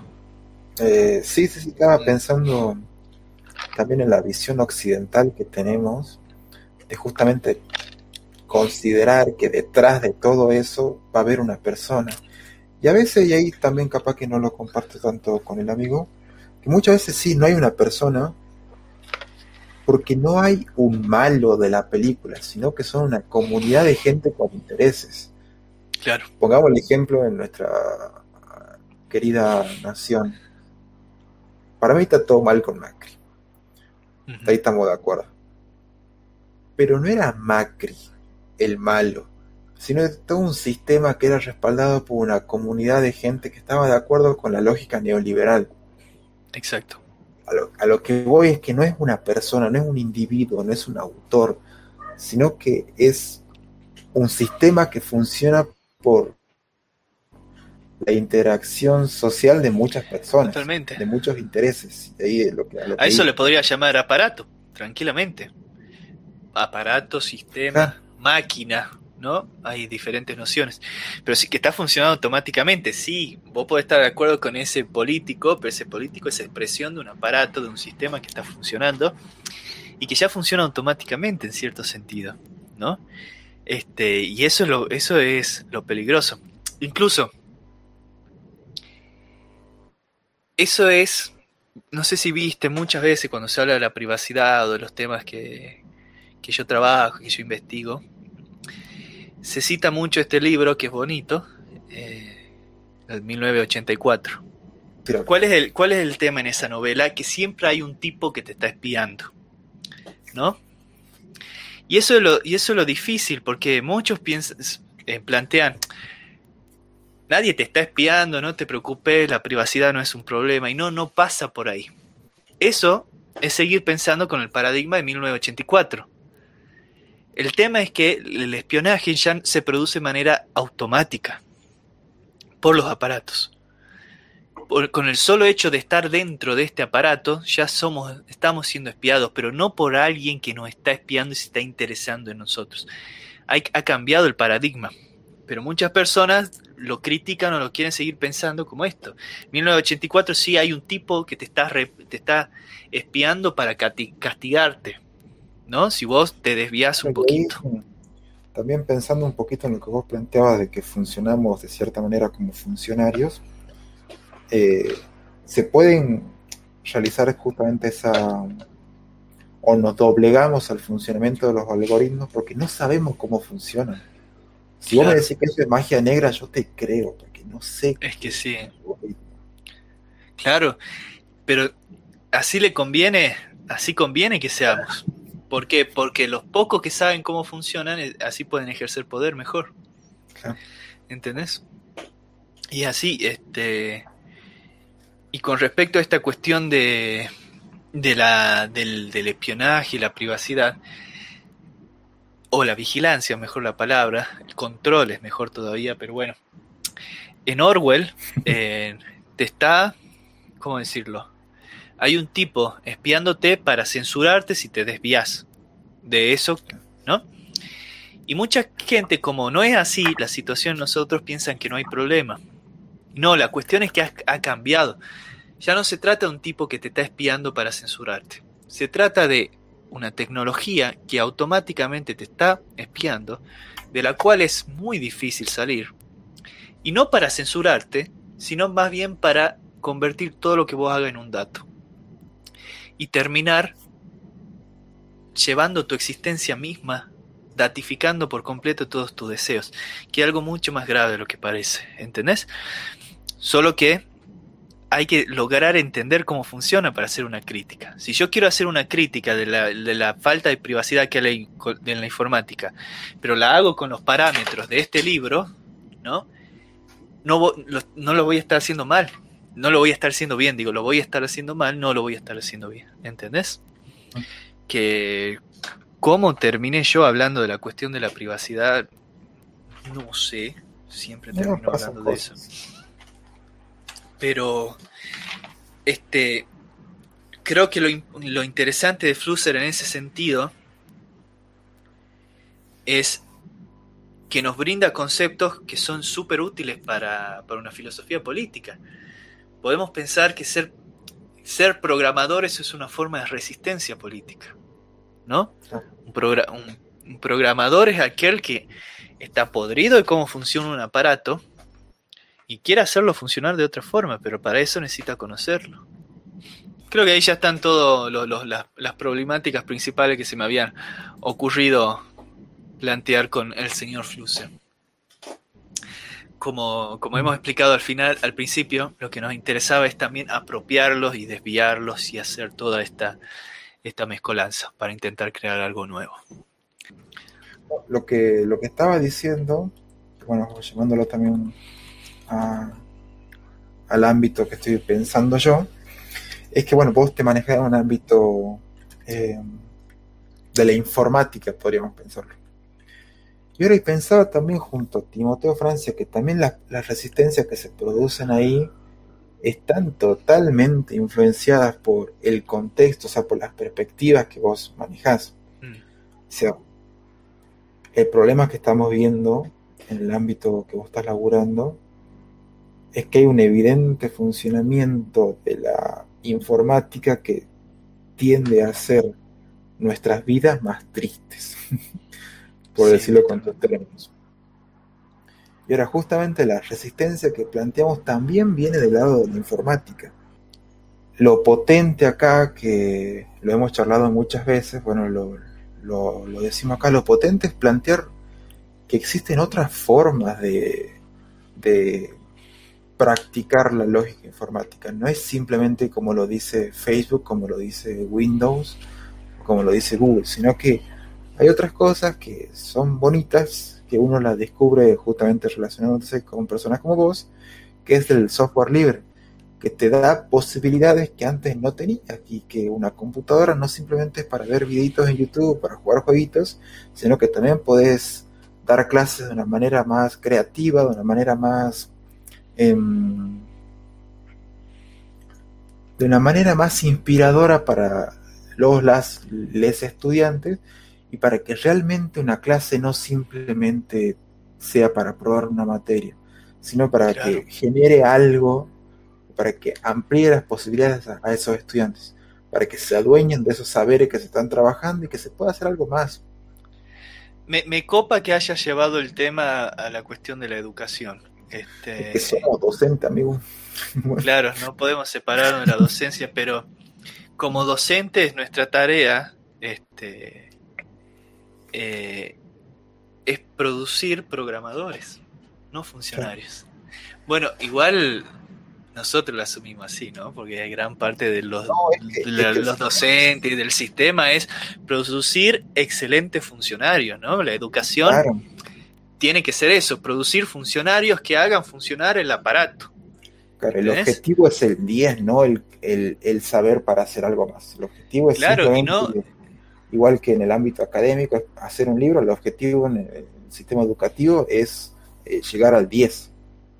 No importa cómo, no importa si te acordás después de algo. Está bueno, me gusta que estás relacionado mucho la cuestión de, lo, del funcionario, el programador, con las mismas cosas que planteábamos al principio que hacen a este proyecto, ¿no? Eh, hablar siempre de los mismos filósofos, hablar siempre de los mismos autores, siempre lo mismo y comportarse como un funcionario. El canon filosófico podemos pensarlo como un, como un, como un, como un aparato, ¿no? Al que hacemos funcionar, ¿no? Es más, ya en gran parte, repito, hay gloriosas excepciones, pero en gran parte se trata de, de una burocracia que funciona, una burocracia lleno de filósofos, son los mismos filósofos, así funciona el aparato, ¿no? Voy a tratar tal tema, ya sé de qué, qué, qué, filósofo tengo que usar, qué autor tengo que usar, cuándo lo tengo que citar, que, que voy a hacer una monografía, ya sé sobre qué filósofo y tal forma, y si vos te querés comportar como un, como un hacker, como un programador, como un desvío, digamos, este, y producir algo nuevo es, es este es horroroso, parece, ¿no? Este, yo creo que nos, que nos estamos eh, también comportando mucho como funcionarios de la filosofía. Esta vez sí hablo específicamente de la filosofía, ¿no? Nos portamos como funcionarios de la filosofía. No concebimos tratar un tema nociológico, por ejemplo, sin citar a Kant, que está todo más que bien Kant, un genio. Pero ¿qué pasa si, a ver, si nos vamos por otros, ¿no? Hacemos, nosotros simplemente y nos, y nos fijamos en, cómo pueden ser las ponencias, algunas monografías, qué sé yo. Hacemos funcionar el canon, ¿no? Hacemos funcionar el canon y hablamos de ese filósofo, de esa filósofa, de ese tema, de ese otro tema. Y eso es, y eso es adicto, eso es redundante, eso es triste. ¿Entendés? Entonces la idea es producir un par de desvíos que bueno, eh, esos desvíos tenemos que buscar lugares alternativos como este, ¿no? Claro. Y que, justamente es lo que buscamos, o sea, no... A ver, no somos tan transgresores para ir a la universidad, hablar mal de la universidad, porque sabemos que en la universidad funciona así y está bien, no creo que esté mal.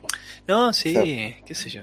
Para hacer algo diferente, quizás también justamente hay que buscar espacios diferentes como este. Es que, es que nosotros somos, es que eso sería reactivo ir a la universidad, quejarnos de la universidad. Sí, ya está. Eso es reactivo, ir a romper. No, no, nuestra idea no es ir a romper vidrio a la universidad, a hablar en contra. Porque aparte, mal que mal, nosotros nos hemos formado en la universidad y nos brindó muchas cosas lindas. La idea es... Ahí como adscripto, pero sigo ahí dando... claro, vos seguís en ese ambiente, todo claro. Entonces, este, no se trata de ir en contra de la universidad, eso sería reactivo, sino de ir a favor de una diferencia, de plantear, che, la única forma no es con ponencia, la única forma no es con artículos en tal revista, la única forma no es con monografía. Podemos pensar de otra forma. Obviamente que lo nuestro puede ser más improlijo, más incorrecto, menos riguroso, pero en tanto no somos patobicas del pensamiento, no nos interesa la rigurosidad nos interesa pensar agenciando, combinando. Mirá la cantidad de cosas que hemos tratado muy diferentes entre ellas, ¿viste? Ah. Así que bueno. La verdad que me gustó, me gustó. Salieron, salieron cosas interesantes. Funcionó, funcionó nuestro, nuestro. Mira, este, queda re mal que me cite a mí mismo, ¿no? Pero repito, yo siempre aclaro, lo hago desde la más pura humildad, digamos, porque no me considero gran cosa, pero es porque me, sirve para graficar la idea. Viste que yo hice un librito, que era el manifiesto desviacionista. Este. Y, ahí planteaba la idea de trabajar, hacer como Frankenstein de conceptos. No sé si te acordabas, no sé si, creo que vos sí lo leíste, ¿no? Este. Unir cuerpos diferentes, ¿no? Trabajar como Frankenstein, como Frankenstein creaba ese monstruo, hacer, en, cierto sentido, hacer un pensamiento monstruoso lo que estamos haciendo nosotros. ¿Entendés? Lo monstruoso, obviamente, el monstruo siempre va a estar fuera de la academia. Y fuera no solo de la academia, de otros espacios. Y creo que nos salió un lindo monstruo hoy. nos salió una monstruosidad. Una monstruosidad interesante y que no sé si servirá a alguien que nos esté escuchando, si es que todavía queda alguien. Para mí no nos sirve a nosotros para en los espacios en los que nos desenvolvemos. Y mira, para mí sirve. Claro, bueno, sí, perdón, te interrumpí, seguí.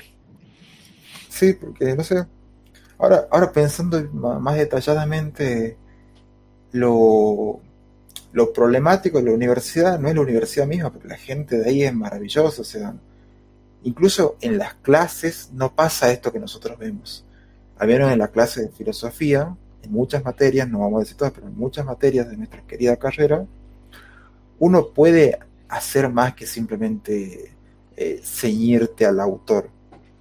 No sé, pienso en, maravillosos profesores que hemos tenido que nos dan la oportunidad, la libertad de que hagamos lo que querramos con la materia, apropiándolas y planteando algo nuevo.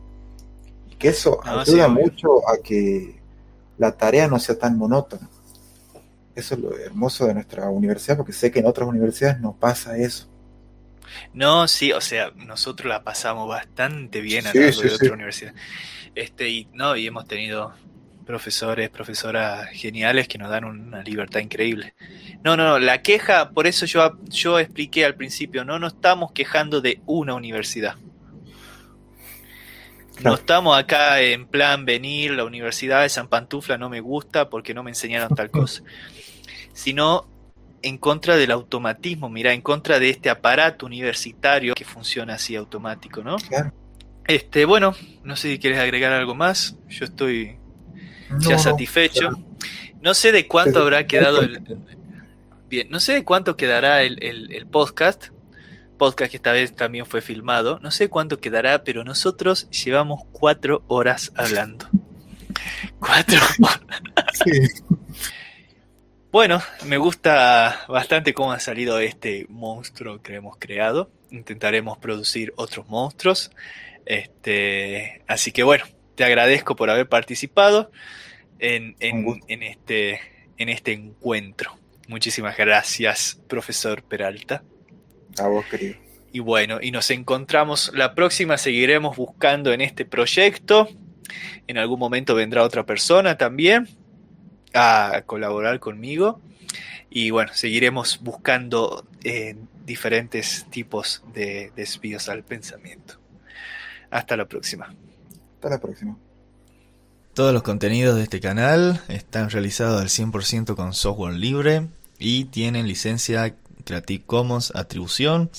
Es decir, que podés usar los contenidos y distribuirlos como quieras y no te voy a ir a reclamar nada.